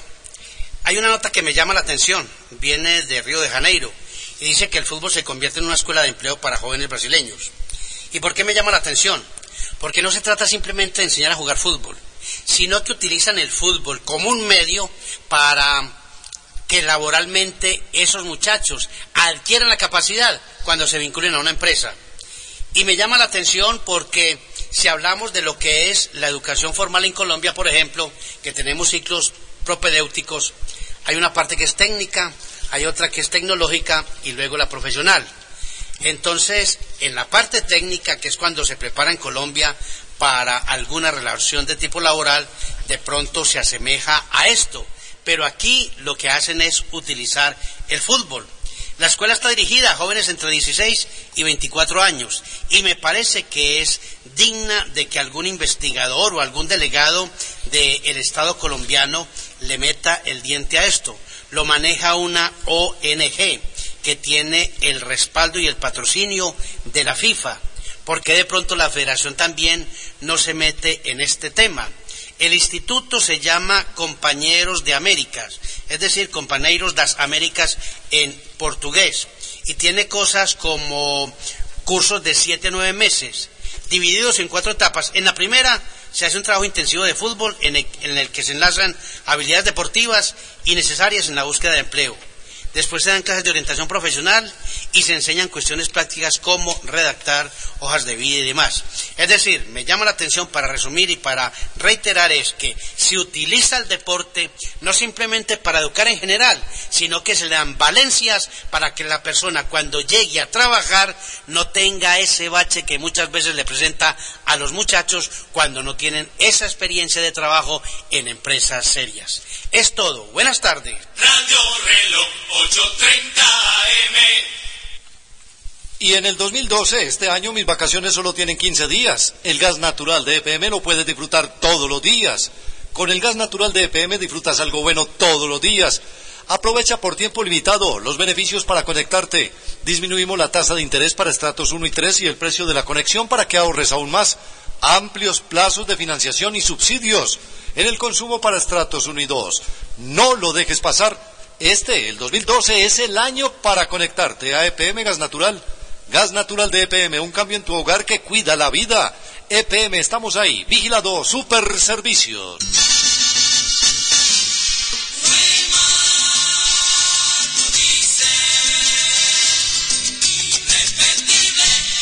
Dos de la tarde, 17 minutos. Ya en minutos vamos a hablar del equipo de las Águilas Doradas de Itagüí que parte rumbo a la capital de la República para enfrentar mañana al cuadro de la Equidad. Ayer, compañeros oyentes, tuvimos jornada de la Champions. Eh, una jornada mm, me parece que un poco simple, si se quiere, por cuanto ya conocíamos los equipos que habían clasificado a la siguiente ronda de este torneo. Estamos hablando de los grupos del A al D. Lo único que se definía era la ubicación en los grupos y cuáles equipos iban a avanzar eh, como terceros en su llave a la Europa League. Recordemos que el Paris Saint Germain le ganó 2-1 al Porto, joven Adolfo, hizo gol Jackson, Jackson hizo un gran gol en, eh, en, esta jornada que se presentó ayer, luego de una habilitación de Danilo, pero ese gol lastimosamente no le sirvió porque ganó el Paris Saint Germain, los goles del cuadro parisino de eh, Thiago Silva y de Lavesi el jugador argentino, además en complicidad con el arquero Helton, que se le escapó el balón entre las manos. Con ese resultado, Paris Saint Germain líder 15 puntos, el Porto segundo con 13, los dos avanzan a la siguiente ronda de la Champions, tercero quedó el Dinamo de Kiev, equipo que va a la eh, Europa League, y último quedó el cuadro del Dinamo de Zagreb. En el grupo B, el equipo del Montpellier empató como local uno por uno con el Chalque. Gol del Montpellier de Manuel Herrera, jugador argentino que estuvo en Unión Española. Y el Olympiacos le ganó como local 2-1 al Arsenal, que ya estaba clasificado. En este grupo avanzaron el Chalque con 12 puntos, Arsenal con 10, Olympiacos te quedó tercero con 9.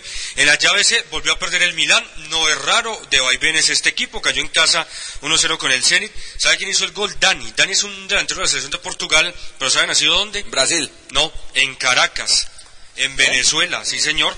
Y el Málaga empató dos con el Anderlecht. Goles una cosa, duda. en, en ese gol es como si los del Milan se hubieran quedado parados. Porque es que, sí, porque es que Dani gana la raya del fondo y mete la pelota hacia atrás y él mismo ahí recupera el, el rebote. Oiga, Exactamente. Y vio en el partido entre los Dinamos, ¿no? El del Kiev y el de Zagreb. No, pues, Usted en- vio- en, en usted las vio- condiciones de jugar al fútbol. No, hombre. pero ellos juegan. Ellos juegan. ¿Quién es el árbitro que estuvo en Itagüí? Usted tiene buena memoria. Wilson Lamoruz. La donde vaya la Morusa ya. No, es que no se baja del avión. No, se sí devuelve. es. Bueno, en este grupo el Málaga empató 2-2 como local con el Anderlecht, avanzaron Málaga con 12 puntos, Milan segundo con 8, el Zenit a la Europa League con 7 y en el grupo D el Dortmund, oiga, este Dortmund qué bien que juega, tiene tres delanteros, Lewandowski, Goetze y Reus, juegan muy bien los tres, le ganó con suplentes 1-0 al Manchester City, gol de Chever y el Real Madrid goleó 4-1 al Ajax, hizo un gran gol Kaká a propósito de otro gol de Cristiano Ronaldo y dos de Callejón. En este grupo el Dortmund líder con 14, segundo el Real Madrid con 11, el Ajax muy lejos quedó tercero con 4 puntos. Los partidos para hoy van a jugar el Chelsea y el North Zealand, el equipo danés, Shakhtar Donetsk, o con este equipo juega muy bien, va a enfrentar a la Juve. Entre el Shakhtar Donetsk y el Chelsea van a definir cuál acompaña a la Juventus a la siguiente ronda. No, no, eso no es así. El Shakhtar Donetsk con el empate es líder. Y con el empate Juventus es segundo. Y el Chelsea puede quedar por Juega. fuera siendo campeón ¿Sabe cómo, ¿Sabe cómo titula marca ¿Y si, eso? y si gana Chelsea? No, el Chelsea tiene que ganar y que el Shakhtar. Donetsk, Ah. que el equipo eh, ucraniano Mm. sea el que venza a la Juventus. Por eso, o es esperar un Juventus resultado a favor del Shakhtar. o es el Chelsea. ¿Sabe cómo titula marca ese juego? ¿Cómo lo titula? Eh, el pacto del biscotto. Del biscotto. Bueno, se podría quedar Bajo la amenaza del biscotto, porque el empate campeón. deja al Shakhtar como líder y a la Juventus en la siguiente. El Bayern va a enfrentar al Bate Borisov, al Valencia, Barcelona con Messi. Ojo que hoy Messi puede batir, primero igualar, está uno de Müller, y luego batir el récord de Gerard Müller, tiene 84 goles en la Pero temporada. de suplente. Ah, ¿no? sí, pero- ¿Sí? Me sigo al banco, le digo la nómina. Dígala. El partido es Pinto, una... Montoyas, Planas, Puyol, Adriano, Son, Tiago, Sergi Roberto, Rafiña, Tello y Villa. Este, Bueno, no, pero- este sí es un equipo suplente. No, Sí. pero ¿sabe qué es lo que están diciendo ellos? Pero si entra Messi, ojo. Eh, ellos están con un cuento de que no interesan los récords de Messi. Sí interesan. Sí interesan. Claro, claro, Sí todo interesan. es- Eso, eso es un Nos cuentecito interesa que a nosotros ahí. mucho más a ellos. No, y que saben que lo va a batir. Que, que ese récord lo iguala y lo bate Messi tranquilamente. Y otro partido llamativo hoy por el grupo H, el Manchester United recibe al club, equipo de Rumania que está buscando un puesto al lado del Galatasaray de Turquía. Uno de los dos acompañará a Manchester United en la siguiente ronda de la Champions League. Paris Saint Germain venció 2 por 1 al Porto con los colombianos James Rodríguez y Jackson Chachacha Martínez, quien anotó el gol de los lusos. Paris Saint-Germain sacó lo mejor de su repertorio en el campo de los príncipes para ganar por 2 a 1 a Oporto y de paso quedarse con la primera plaza de su grupo, donde se suma a los más grandes de Europa que mañana entran en el primer bombo del sorteo de 16 avos, después de la crisis que arrastra el equipo capitalino en el campeonato francés, donde es cuarto a cinco puntos del líder Lyon. El cuadro que dirige Carlo Ancelotti se supo recomponer y motivar para ofrecer una imagen que deja más tranquilos tanto a aficionados como a dirigentes. El París europeo es más letal que el Nacional, sus grandes estrellas se venden mejor de cara a las grandes competencias y se anuncia como un gran peligro para el equipo al que tenga que enfrentarse en la siguiente fase. Carlo Ancelotti volvía a respirar y recuperar la confianza en sus pupilos. Este partido ha sido muy importante para muchas cosas. Eh, pienso que hubo gente que juzgó a este equipo muy precipitadamente. Hay que darle tiempo al tiempo. Estos jugadores tienen mucho orgullo encima y esta noche mostraron su carácter y un buen juego que es lo más importante. Igual de importante es el marcador que nos da la primera plaza en el grupo, lo que nos permite tener un mejor sorteo de cara a otros equipos. Pero sobre todo, lo más positivo para mí ha sido la actuación del equipo. Necesitamos más actuaciones como esta para mejorar nuestra confianza, olvidar los momentos difíciles y espero pues que en los próximos partidos tengamos esta misma actitud. Nous avons encore euh, pour les prochains matchs la même attitude. Sí, Paris Saint-Germain se quedó con la primera plaza de su grupo y Oporto con la segunda. En el grupo B, aún no estaban definidas las posiciones, fue el conjunto alemán del Schalke 04 quien quedó primero tras empatar en Montpellier a un gol y ayudado también por la victoria de Olympiacos ante el Arsenal por 2 a 1.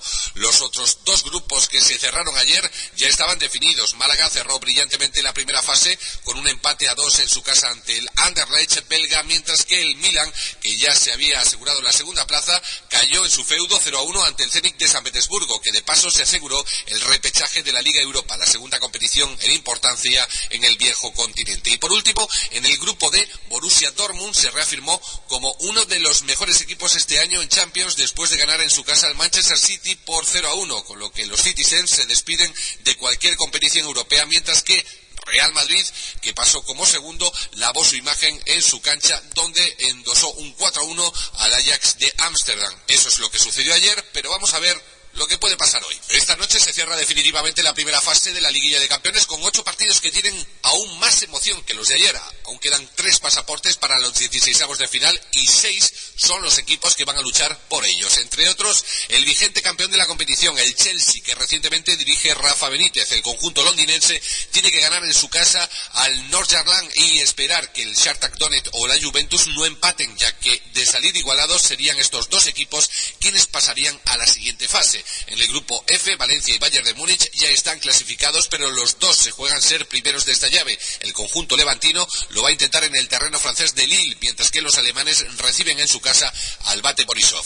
En el grupo G, solo el Barça está a salvo. Pase lo que pase, los catalanes serán primeros de grupo, a pesar de que recibe a un Benfica que necesita realizar una gesta en el Camp Nou para conseguir la segunda plaza, como por ejemplo el Celtic de Glasgow, que necesita también ganar en su feudo al Sparta de Moscú. En el Barça de Tito Vilanova se dará descanso a los titulares, salvo a Leo Messi, que está a tan solo un gol de superar la marca de Gerard Müller, 85 goles en tan solo un año. No creo que él esté jugando pensando en conseguir este récord, sería incluso peor. Yo creo que él, juega pensando en intentar ayudar al equipo en intentar ganar. Yo creo que jugar bien, eh, una cosa vendrá a consecuencia de, de, la otra. Y por último, en el grupo H, el club rumano y el Galatasaray turco se van a jugar la última plaza para los 16 avos, ya que el Manchester United se apoderó con la primera plaza de esta llave. Los Diablos Rojos van a recibir al club, mientras que el Galatasaray viajará a Portugal para enfrentarse a un Braga ya eliminado. Punto y final a esta edición especial de Champions League aquí en Radio Francia Internacional.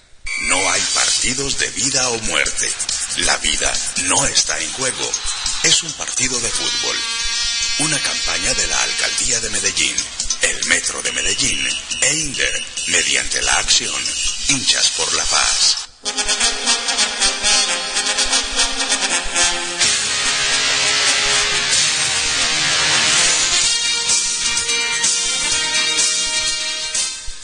Y en medio del dolor que sentimos todos por el fallecimiento del arquero colombiano Miguel Calero, el pueblo mexicano se ha reunido en torno a la figura del guardaballas colombiano y en torno a su figura y en medio de una ovación ha sido despedido en suelo azteca.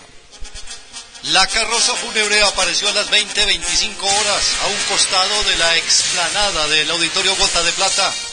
Venga Calero, venga Calero. Resonó de inmediato en el gélido ambiente de Pachuca para brindar un último adiós al exportero Miguel Calero. La valla humana estaba formada por seguidores de los Tuzos que aplaudieron y cantaron mientras el cuerpo de su ídolo pasaba enfrente de sus ojos. Cuando la carroza ya no pudo avanzar por la gente, de inmediato aparecieron Jesús Martínez, presidente del Grupo Pachuca, Andrés Fassi, vicepresidente de los Tuzos, Gabriel Caballero, el nuevo director técnico del club, junto con familiares y amigos, para cargar el féretro y llevarlo hasta el interior del auditorio. Ahí ya esperaban amigos y excompañeros del Cóndor como el técnico Efraín Flores o el portero Federico Vilar, así como el defensa Fernando Salazar, quienes aguantaban para presenciar el acto litúrgico con el que fue despedido. Coronas de flores, mantas estampadas con cada uno de los años que el portero defendió la playera de los Tuzos y cirios encendidos decoraban la estancia. Sobre la explanada ya esperaban cientos de personas que se congregaron para expresar su sentir. Desde las 16 horas arribaron al lugar los seguidores del equipo para, tras el acto religioso, brindar su propia despedida ante el féretro decorado con el escudo del equipo hidalguense, el equipo Pachuca, en la fila había niños arropados por cobijas, mujeres de la tercera edad que se estallaban en lágrimas, todos aguardando el momento para darle el último adiós al ex guardameta, quien falleció la tarde de este lunes por un infarto tras permanecer con muerte cerebral desde el día de ayer. Una frase retumbaba en el estadio de Pachuca. Hoy el cielo hizo una contratación bomba y decidió quedarse con el mejor Nunca te olvidaremos, Miguel Calero.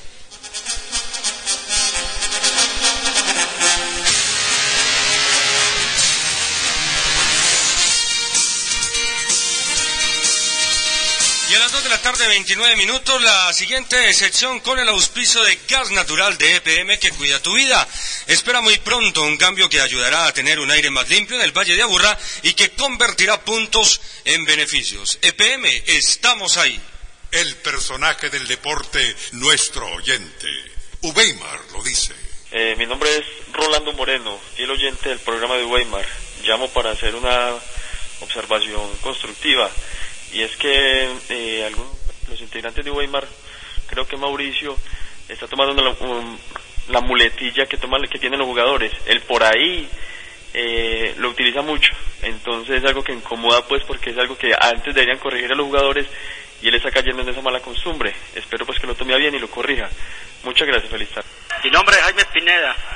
Mi nombre es Jaime Pineda del barrio Campo Valdés. Para, hombre, con la venta del Medellín, hombre, que a los periodistas de aquí de Antioquia que no especulen tanto, porque eso en cualquier momento una negociación de esas se puede caer y están especulando mucho, que con sede, que con jugadores que con jugadores estrellas del fútbol mundial, no, dejemos esa pendejada que una negociación de esa en cualquier momento se cae. Muchas gracias y un saludo muy especial para Don Weimar. Eh, mi nombre es Eladio Gómez, hombre, para saludar a Don Weimar y desearle pronta recuperación, hombre.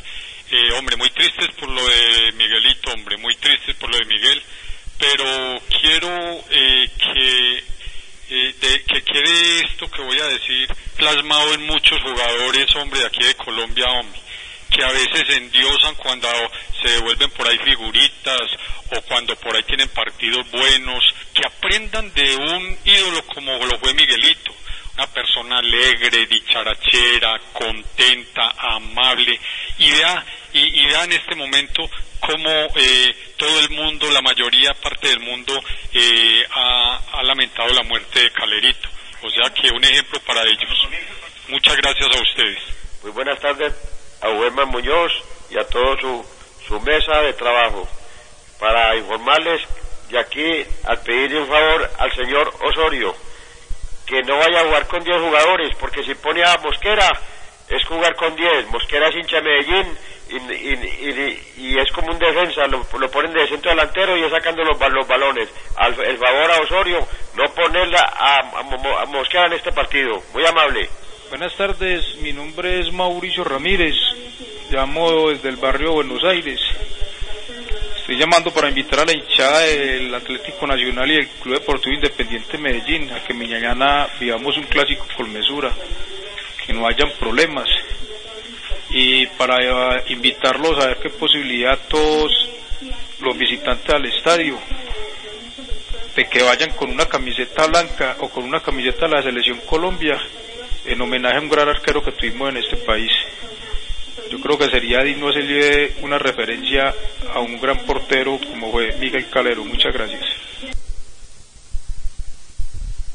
Primero ir al banco, hacer la fila, sacar la plata, ir al otro banco, llenar la consignación, hacer la fila otra vez, esperar y esperar. No des más vueltas, pégate un giro. Ahora puedes hacer tus giros nacionales de forma fácil y rápida en todos los almacenes Éxito, Carulla y Surtimax o en cualquier punto móvil red del país. Móvil Red y giros nacionales Éxito. Una unión que lleva momentos felices a toda Colombia. Transa SAS, miembro de 472.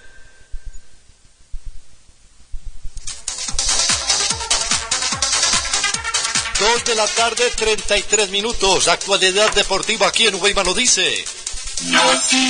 El arquero del Real Madrid y de la selección española, Iker Casillas, anunció hoy su retiro como internacional tras el Mundial del año 2014, así como la de varios integrantes actuales de la Roja de España, que se proclamaron campeón del mundo año 2010 y de Europa 2008 y 2012. Después del Mundial habrá muchos que decidan o decidiremos dejar la selección, expresó Iker Casillas y agregó, queremos darle paso a gente más joven. Por eso ganar la Copa del Mundo sería una gran, eh, un gran fin a la carrera, declaró el arquero en un acto publicitario celebrado en Madrid. El ex volante argentino naturalizado paraguayo Jonathan Fabro podría convertirse en el primer refuerzo de Ramón Díaz en su nuevo River Plate para el año 2013. Pese a que el presidente de Cerro y algunas otras personas, es Juan José Zapac, dijo que el volante es intransferible. Ojo con esto, Fabro ya comunicó en su cuenta en Twitter que desea ser ya jugador de River. El dueño del AC Milán, Silvio Berlusconi, sigue pensando en el fichaje del delantero italiano Mario Balotelli. Balotelli no es ningún sueño, dijo el propietario del club en la noche del martes tras la derrota de su equipo por 0-1 ante el Zenit de San Petersburgo. El patrón milanista, cuyo equipo estaba ya clasificado para los octavos de la Champions, confirmó así que su club sigue trabajando en el fichaje del excéntrico atacante del Manchester City. En la Premier League inglesa, el jugador de 22 años tiene constantes problemas con su entrenador, su compatriota Roberto Mancini. Y a eso agréguele que vistiendo la camiseta del Inter se puso la del Milan, que porque era hincha del Milan. Atención que el secretario general de la FIFA, el señor Jerome Barclay, calificó la introducción de la tecnología en el fútbol como una especie de revolución en rueda de prensa en Tokio un día antes del comienzo del Mundial de Clubes donde se probarán los sistemas sobre la línea de gol. Es una especie de revolución. Es la primera vez que este tipo de tecnología llega al fútbol. Será restringido a la línea de gol específicamente, afirmó Jerome Barclay, este secretario general de la FIFA. Y a propósito del Mundial de Clubes, con el partido preliminar entre el Auckland City de Australia y el Sanfrecce Hiroshima de Japón, mañana jueves en Yokohama se utilizará el sistema alemán Goal Reef, lo mismo que en todos los partidos que se disputen en esta ciudad. Este sistema consiste en un microchip que se coloca en el balón y un campo electromagnético se crea en el arco a través de 10 sensores. Cualquier cambio en ese campo detrás de la línea de gol emite la señal. Usted no sabe ese torneo porque nunca ha ido, ¿no? En los partidos disputados en la otra sede de este Mundial de Clubes, en Toyota, se probará el sistema británico Ojo de Halcón, ya utilizado en el tenis. Consiste en un sistema informático que genera una imagen de la trayectoria de la pelota a través de cámaras de alta velocidad que envía una señal al árbitro tan pronto detecta la entrada del balón en el arco. Los árbitros tuvieron un entrenamiento completo ayer, 90 minutos antes de cada partido. El árbitro probará el sistema. Basándose en este, basándose en este test decidirá si se usa o no, explicó el secretario general de la FIFA, Jerome Volker. En EPM sabemos que cambiar es progresar. Es descubrir que tu hogar es el mejor lugar. Es trabajar para ver crecer tu negocio. Cambiar es lograr que ahorres en cada tanqueada cuando conviertes tu vehículo a gas natural. Espera muy pronto un cambio que ayudará a tener un aire más limpio en el Valle de Aburrá y que convertirá puntos verdes en beneficios. Gas natural de EPM. Un cambio que cuida tu vida. EPM. Estamos ahí. Vigilado Superservicios.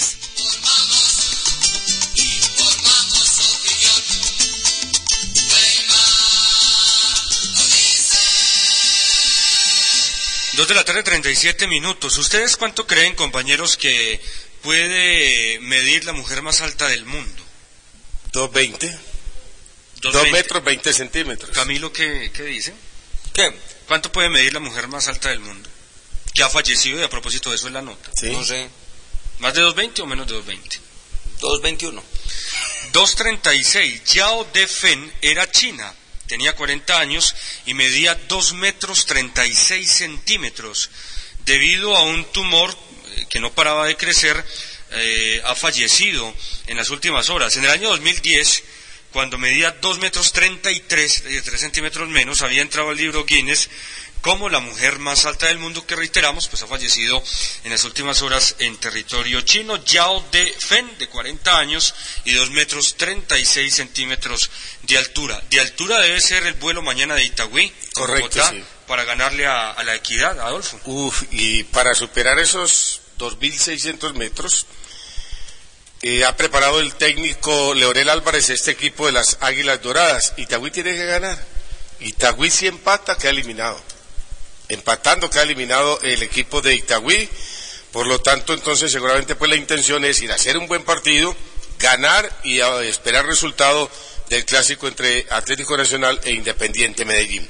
Y a esta hora invitamos a eh, Felipe Correa, lo saludamos para hablar eh, de este enfrentamiento frente al equipo de la Equidad. Hola, ¿qué tal? Un saludo cordial para todos. Eh, yo pienso que queremos ir a hacer las cosas muy bien. Nos preparamos para eso, para cosas grandes y con la ayuda de Dios allá vamos a hacer una muy buena presentación y traer los tres puntos. Felipe, todos conocemos lo que es eh, Equidad, que es un equipo muy fuerte, y en Bogotá sí que lo es fuerte el equipo de Alexis García. Sí, sí, bastante. Y más aún por lo que usted mismo dice que, que este equipo es muy fuerte allá. Vamos allá a la capital con mucha ambición de que de tratar de hacer que ellos hagan lo contrario a querer hacer las cosas bien y vamos a hacer lo posible por ganar por lo que tenemos también una opción. Ahora, Felipe, eh, no estará Calomario Arbolea en esa formación mañana de las Águilas Doradas. El técnico le ha comentado que usted lo va a reemplazar eh, marcando la punta derecha. No, lo siento bien. Yo he trabajado y he jugado varios partidos de lateral. El profesor ya me lo hizo saber. Y a tratar de hacer las cosas de, la mejor manera posible. No podemos discutir eh, gran año el suyo, el que ha tenido con las Águilas Doradas. Eh, por estas actuaciones ha tenido ofrecimiento de algunos otros eh, equipos en el fútbol colombiano. No, hasta el momento no, no he escuchado nada. Yo pienso que es terminar, terminar y terminar bien. Llegar a ver qué, qué, qué proponen y que ojalá que, que sí sea ya para dar el paso a otro equipo que sí, ya pues ya he hablado con, con don Fernando manifestándole pues la, que, el querer salir y esperemos que, que se dé. Felipe, muchas gracias. Eh, podría presentar Itagüí mañana a Robinson Zapata como arquero. Felipe Correa entonces como lateral derecho. Regresaría Javier López al lado de Samuel Vanegas. Eh, Marlon Pereita, sector izquierdo. Choronta Restrepo. Johnny eh, Vázquez, eh, Alzate, Jorge Aguirre, Johan Fano y Jesse Hay, ser. hay muchos jugadores, Adolfo, que tienen cartel para otros equipos en Colombia, por su nivel. Lo de Rufai Zapata, que se ha venido comentando, incluso para el cuadro Atlético Nacional. De los defensas, acabamos de hablar con uno que también tiene opción de ir a algún equipo como Felipe Correa. Y que ya quiere salir, seguro lo ha Como no, comentado. Johnny Vázquez, otro jugador que también anda en un gran nivel. Quiere regresar a Cali por problemas eh, de salud de algún familiar. familiar, cómo no. Y de los de arriba, pues hombre, ni que hablar de Kleider, ¿no? Kleider Alzate, eh, que es un gran jugador y que ahí puede tener un reemplazo en Andrés Ricaurte, que es un jugador que viene de abajo y que juega bastante bien. Yo creo que es el momento para que Kleider también dé el paso a un equipo grande en el país, porque obviamente sus condiciones así lo, lo ameritan. Dos de la tarde, 42 minutos. Ay, otra vez hazme una llamada perdida y yo sin minutos. Fresca, recárgate con gana. Recarga tu celular con Gana Recargas. Más cerca, fácil y desde mil pesos. Acércate al Gana más cercano y recárgate con Gana. Y tú, recárgate con ganas. Nos jugamos enteros en cada noticia, reportaje, crónica y comentario. Uweimar lo dice. 2.42. ¿Quién cree usted que puede dirigir el clásico? ¿Un árbitro antioqueño o de otra ciudad? De otra ciudad. De otra ciudad, Camilo. Ah, no, no, tiene puede que ser de otra ciudad. El clásico pasado lo, lo- dirigió Roldán. Pero no puede Yo no, no, no, no repite. Bueno, porque es Eh, Leche Gutiérrez también, ¿no? Pero ya dirigió. Es antioqueño. Dirigió el, el Luis partido anterior. Sánchez del Valle del Cauca, el popular Iniesta, Así le va a ser, eh, sí es, Parecido, Igualito, sí. igualito. ¿Sabe Andrés quién es ese? Luis Sánchez. ¿Quién? Luis Sánchez, árbitro, Árbitro del Valle. vallecaucano, que le dicen Iniesta. ¿Por qué? ¿Tiene Tiene- algún dato adicional? ¿Así? No. Bueno, Luis Sánchez del Valle del Cauca va a dirigir mañana, mi estimado Roberto, el partido entre Medellín y Nacional. El asistente uno será Humberto Clavijo del Meta, el 2. hombre, tranquilo. No, Me emociono. nos- ¿Sabe quién va a estar en el sector de Oriental? ¿Quién? La señorita Luzmila González. La otra no le pegaron con una bolsa, ¿no? A Luzmila creo que Sí. sí. De Santander. Y Gustavo González de Antioquia será el árbitro emergente. Siempre Los árbitros González. para la fecha de hoy. Tolima Millonarios, Juan Carlos Gamarra de Bolívar. Este partido a las 6 y 15 de la tarde en Ibagué. Junior. Pasto a las 8 y 30. Si llueve, lo va a suspender. Ya sé, ¿Va a la Morús? Sí, hombre. ¿Y dónde? Wilson. Oiga, está pitando caucho ya la ¿Dónde es el partido? En Barranquilla. En- En La la Morús- la Morús el partido de... ¿Usted se imagina dónde? Cali, ¿no? pero Adolfo, ¿usted se imagina? ¿A qué hora es el partido? Eh, 8 y 30 de la Ocho y noche. ¿Usted se imagina donde se largue el agua en, Mm. en Barranquilla? Esa sí es la del año. No te lo puedo creer. Tres partidos al hilo Oiga. suspendidos. Millonarios hace 13 años no ganan ni Ibagué. 13 años, mucho. 13. Mucho, mucho. 13 años. Vamos a ver si hoy pinta azul ese partido en Ibagué. Equidad Itagüí, mañana dirige Imer Machado de Casanare y reitero, el partido Medellín Nacional, mañana 8 y 30, Luis Sánchez del Valle del Cauca, Humberto Clavijo de Meta y Luzmila González de Santander. Eh, recordemos que hoy tendremos dos partidos por el grupo A, ya los hemos mencionado, Tolima Millonarios, Junior Pasto. En ese grupo, Junior es líder con 7, Millo segundo con 6, Pasto tercero con 6 y Tolima es cuarto con 4 unidades. Si Tolima le gana a Millonarios va a sumar 7 puntos. Y si por ahí Junior, aunque Junior habitualmente le va bien en Barranquilla sobre todo cuando enfrenta a equipos que vienen de altura, como Pasto o los de Bogotá o Chico, eh, podría, si se da la victoria, los dos locales quedar Junior con 10, Tolima con 7, Millos y Pasto con 6, todo para la última fecha. Aunque, si se dan estos resultados, Si si, se dan los resultados- Tolima gana y Junior gana, ya quedan afuera Millos y Pasto. Venga, y... mm, Pero Junior... Porque llegaría Junior a 10, A 10, pero y ya yo- Millonario y Pasto quedarían con 6. Creo, revisemos, si se hace el resultado Junior estaría clasificado ya a la final. Con- ah, bueno, porque no podría empatar en puntos con el Tolima, sí señor. Hoy, hoy podría, podría, existir si el... gana Junior, Señor. Si gana Junior, eh, hoy podría dar un paso importante. Sí, Dependería. Junior tiene 7, hace 10. Ujú. Si, em- eh, si, Tolima gana, hace 7. si Tolima gana hace 7 y, si, eh, y si empatan, hacen 7 puntos. O sea que con un empate o una victoria del Tolima, Junior está clasificado. Si gana. Si gana su partido. gana. Es lo que tiene hoy como actividad el fútbol profesional colombiano en el cuadrangular A. Cápsulas de Carreño, acompáñenos en el gran salto de blog a diario de fútbol y medios de comunicación en Internet. Cápsulas de Carreño, donde su opinión cuenta. Cápsulas de Carreño, todo el fútbol profesional, nacional e internacional. Secciones especiales, el fútbol del mundo en Cápsulas de Carreño. www.cápsulas.com.co. Cápsulas de Carreño.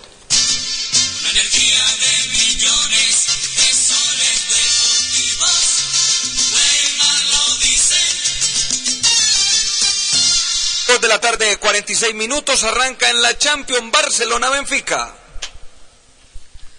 Partido que se juega en el estadio Camp Nou, el Barça con Messi en el grupo de emergentes y si tiene la oportunidad de ingresar y marca igual a la marca, el registro de Gerard Müller. Nolito marca presión de Montoya, Diego Alcántara. Rafinha entregó para Montoya, otra vez para Puyol. Villa de 9, perfilado entre los dos centrales para... para- Partido 0 por 0 entre Barcelona y Benfica, tres minutos, Messi reiteramos en el banco de suplentes y en Ucrania juegan el Shakhtar Donetsk y la Juventus 0 por 0. Ayer, enseguida repasaremos todos los clasificados, ¿eh? Eduardo. La cruz Eduardo bien. Al medio aparece Rat. Espera, me quitarían cerca del área el goleador, ¿eh? William. Pasa William. Sigue William. Va Shakhtar. La toca hacia el medio. Tiene un jugador, este chapter, el, el, del afro, al estilo Umaña en los 70, William, que juega una barbaridad. 0 por 0 el equipo de Ucrania. Y la Juventus y en Escocia, el Celtic con el amigo Samaras, enfrenta al ya eliminado Spartak de Moscú. En la parte de abajo de, de la espalda, en la zona de las costillas, ya se recupera el griego, que hoy será fundamental. El Celtic, insistimos, tiene que ganar si quiere estar en la próxima fase de la Champions. Sí, señor, de acuerdo y de reojo estará observando lo que pasa en Barcelona. Por lo pronto aquí los Hoops tienen su primera oportunidad en la pelota parada. Cooper y Samaras ya están para buscar el remate dentro de... Cero por cero pues este partido entre el Celtic y el equipo del Spartak de Moscú. Recordamos que hoy se juega la sexta fecha, es decir, la última de la fase de grupos de la Champions League. Y en este recorrido nos vamos hasta Old Trafford. Allí el Manchester United recibe a un necesitado club, el equipo de Rumania.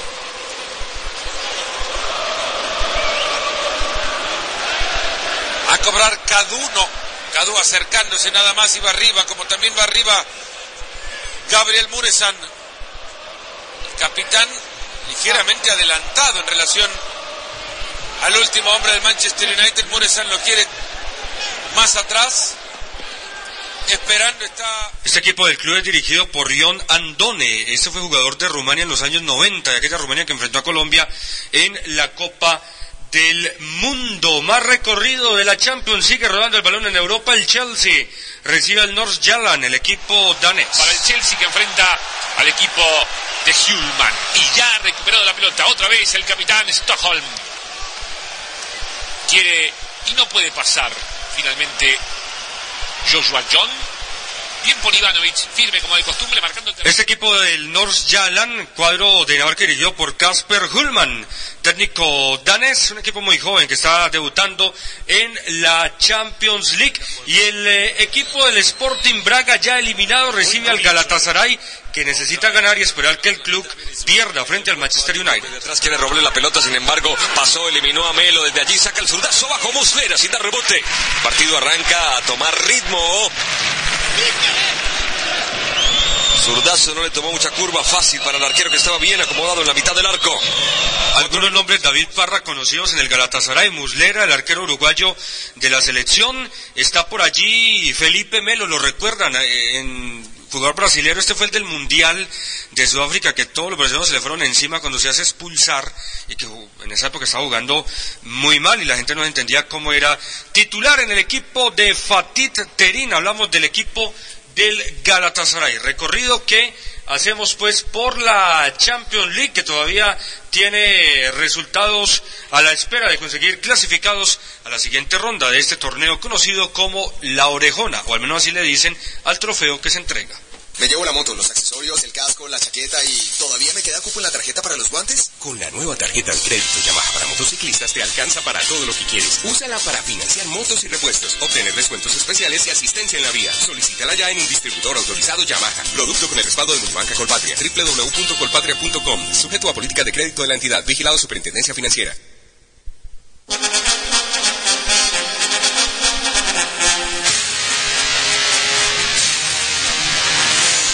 De la tarde, 51 minutos. Atención que Joseph Blatter, presidente de la FIFA, ha expresado este miércoles su hondo pesar por la muerte del exportero colombiano Miguel Calero en una carta dirigida al señor Luis Bedoya, presidente de la Federación Colombiana de Fútbol. Con sumo y hondo pesar, te escribo estas líneas tras conocer la triste noticia del fallecimiento prematuro de Miguel Calero a la edad de 41 años. Miguel no solo representó con mucha honra a su país de nacimiento, Colombia, sino que también fue uno de los protagonistas en México, su país de adopción, señala Blatter en esta carta. Además, el presidente de la FIFA agregó, en nombre de la FIFA, quiero hacerte llegar nuestras condolencias por esta dolorosa pérdida. La comunidad del fútbol acompaña a los colombianos en su dolor y deseo sinceramente que estas palabras les brinden un pequeño consuelo en estas horas difíciles, escribió Joseph Blatter, presidente de la FIFA. Mientras tanto, a esta hora, avanza en Pachuca, ciudad del estado Hidalgo en México. Prosigue el sepelio del ídolo internacional Miguel Ángel Calero Rodríguez.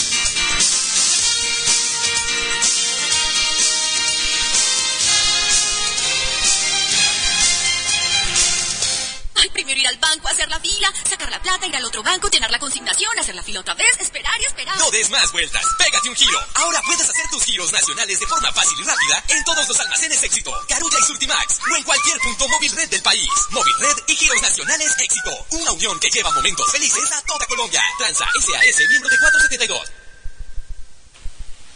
Dos de la tarde, 53 minutos, se mantiene el 0 por 0, amonestado Arturo Vidal, el chileno, en la Juventus. Hablo del juego entre el Shakhtar Donetsk, el equipo ucraniano, y la Juventus. Pero hoy arranca la quinta jornada en el fútbol colombiano, con el partido entre Deportes Tolima y Millonarios. Comenzará lo que todos conocemos como la época de las definiciones. El volante Mayer Candelo y la importancia de un triunfo en el Murillo Toro.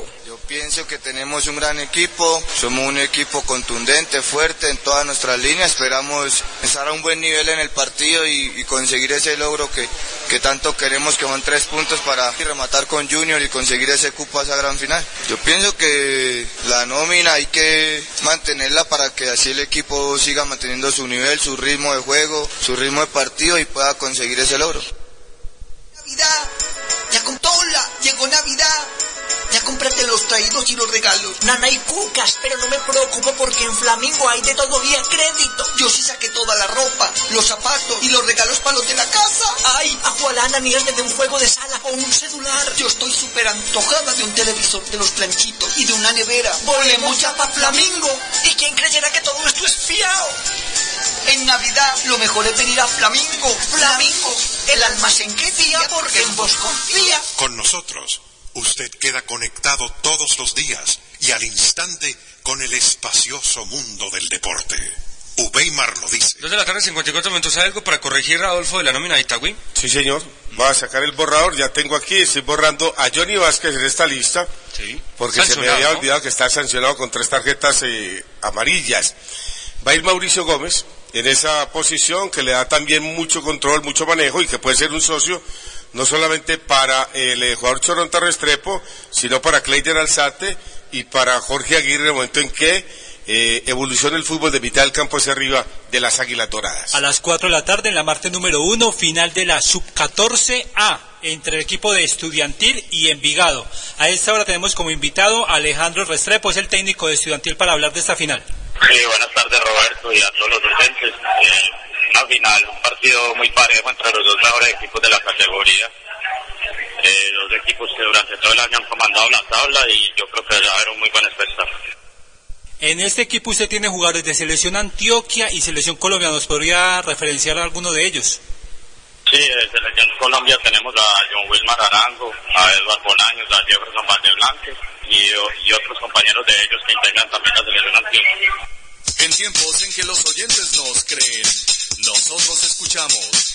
Redes sociales y 2.0. Weimar escucha.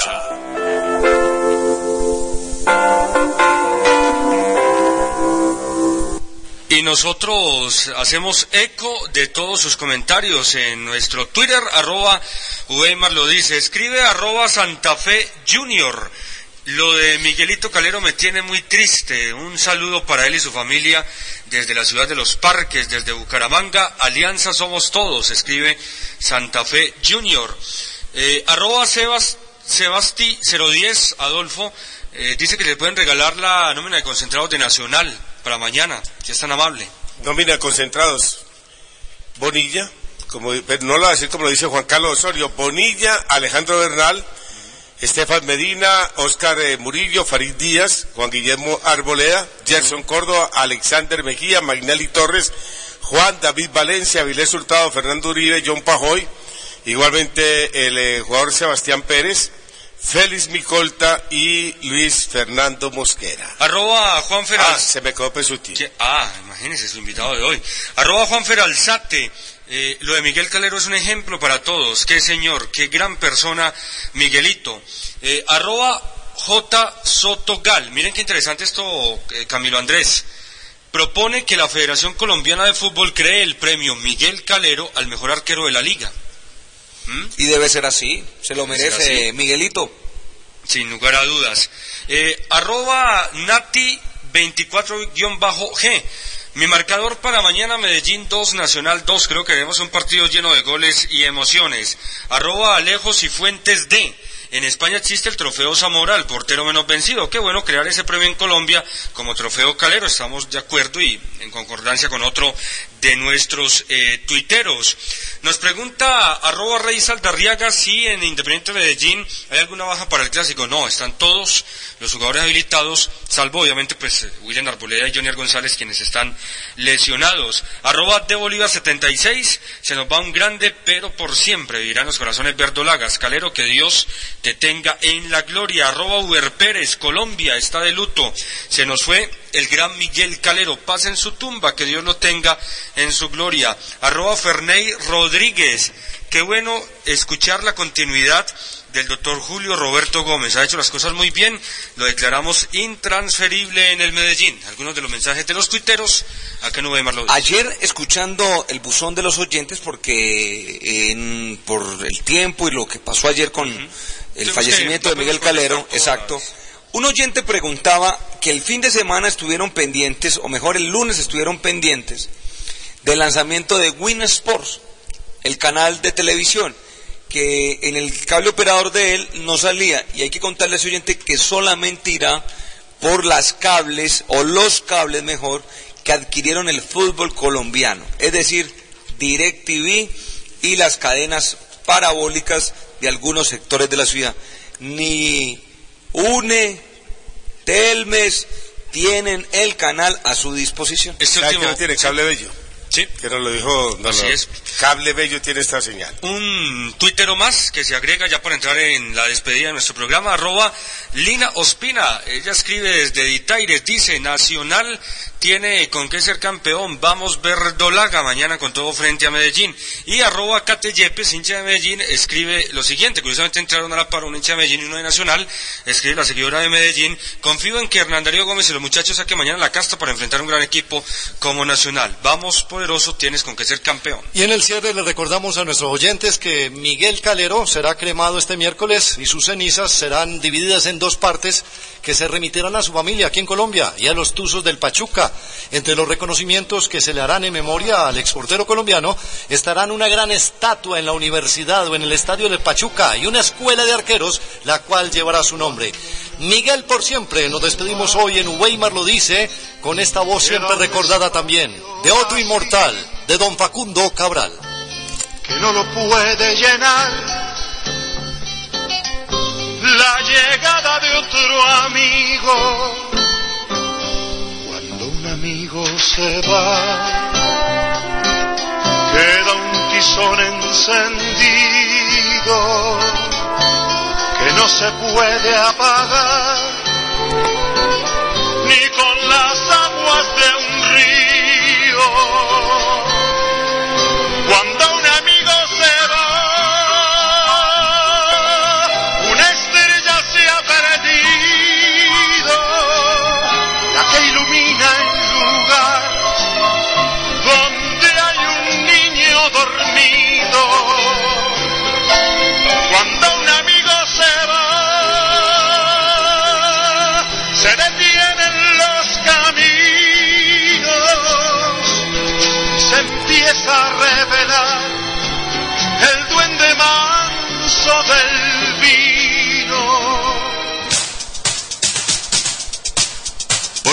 Producciones Iberoamericanas presentaron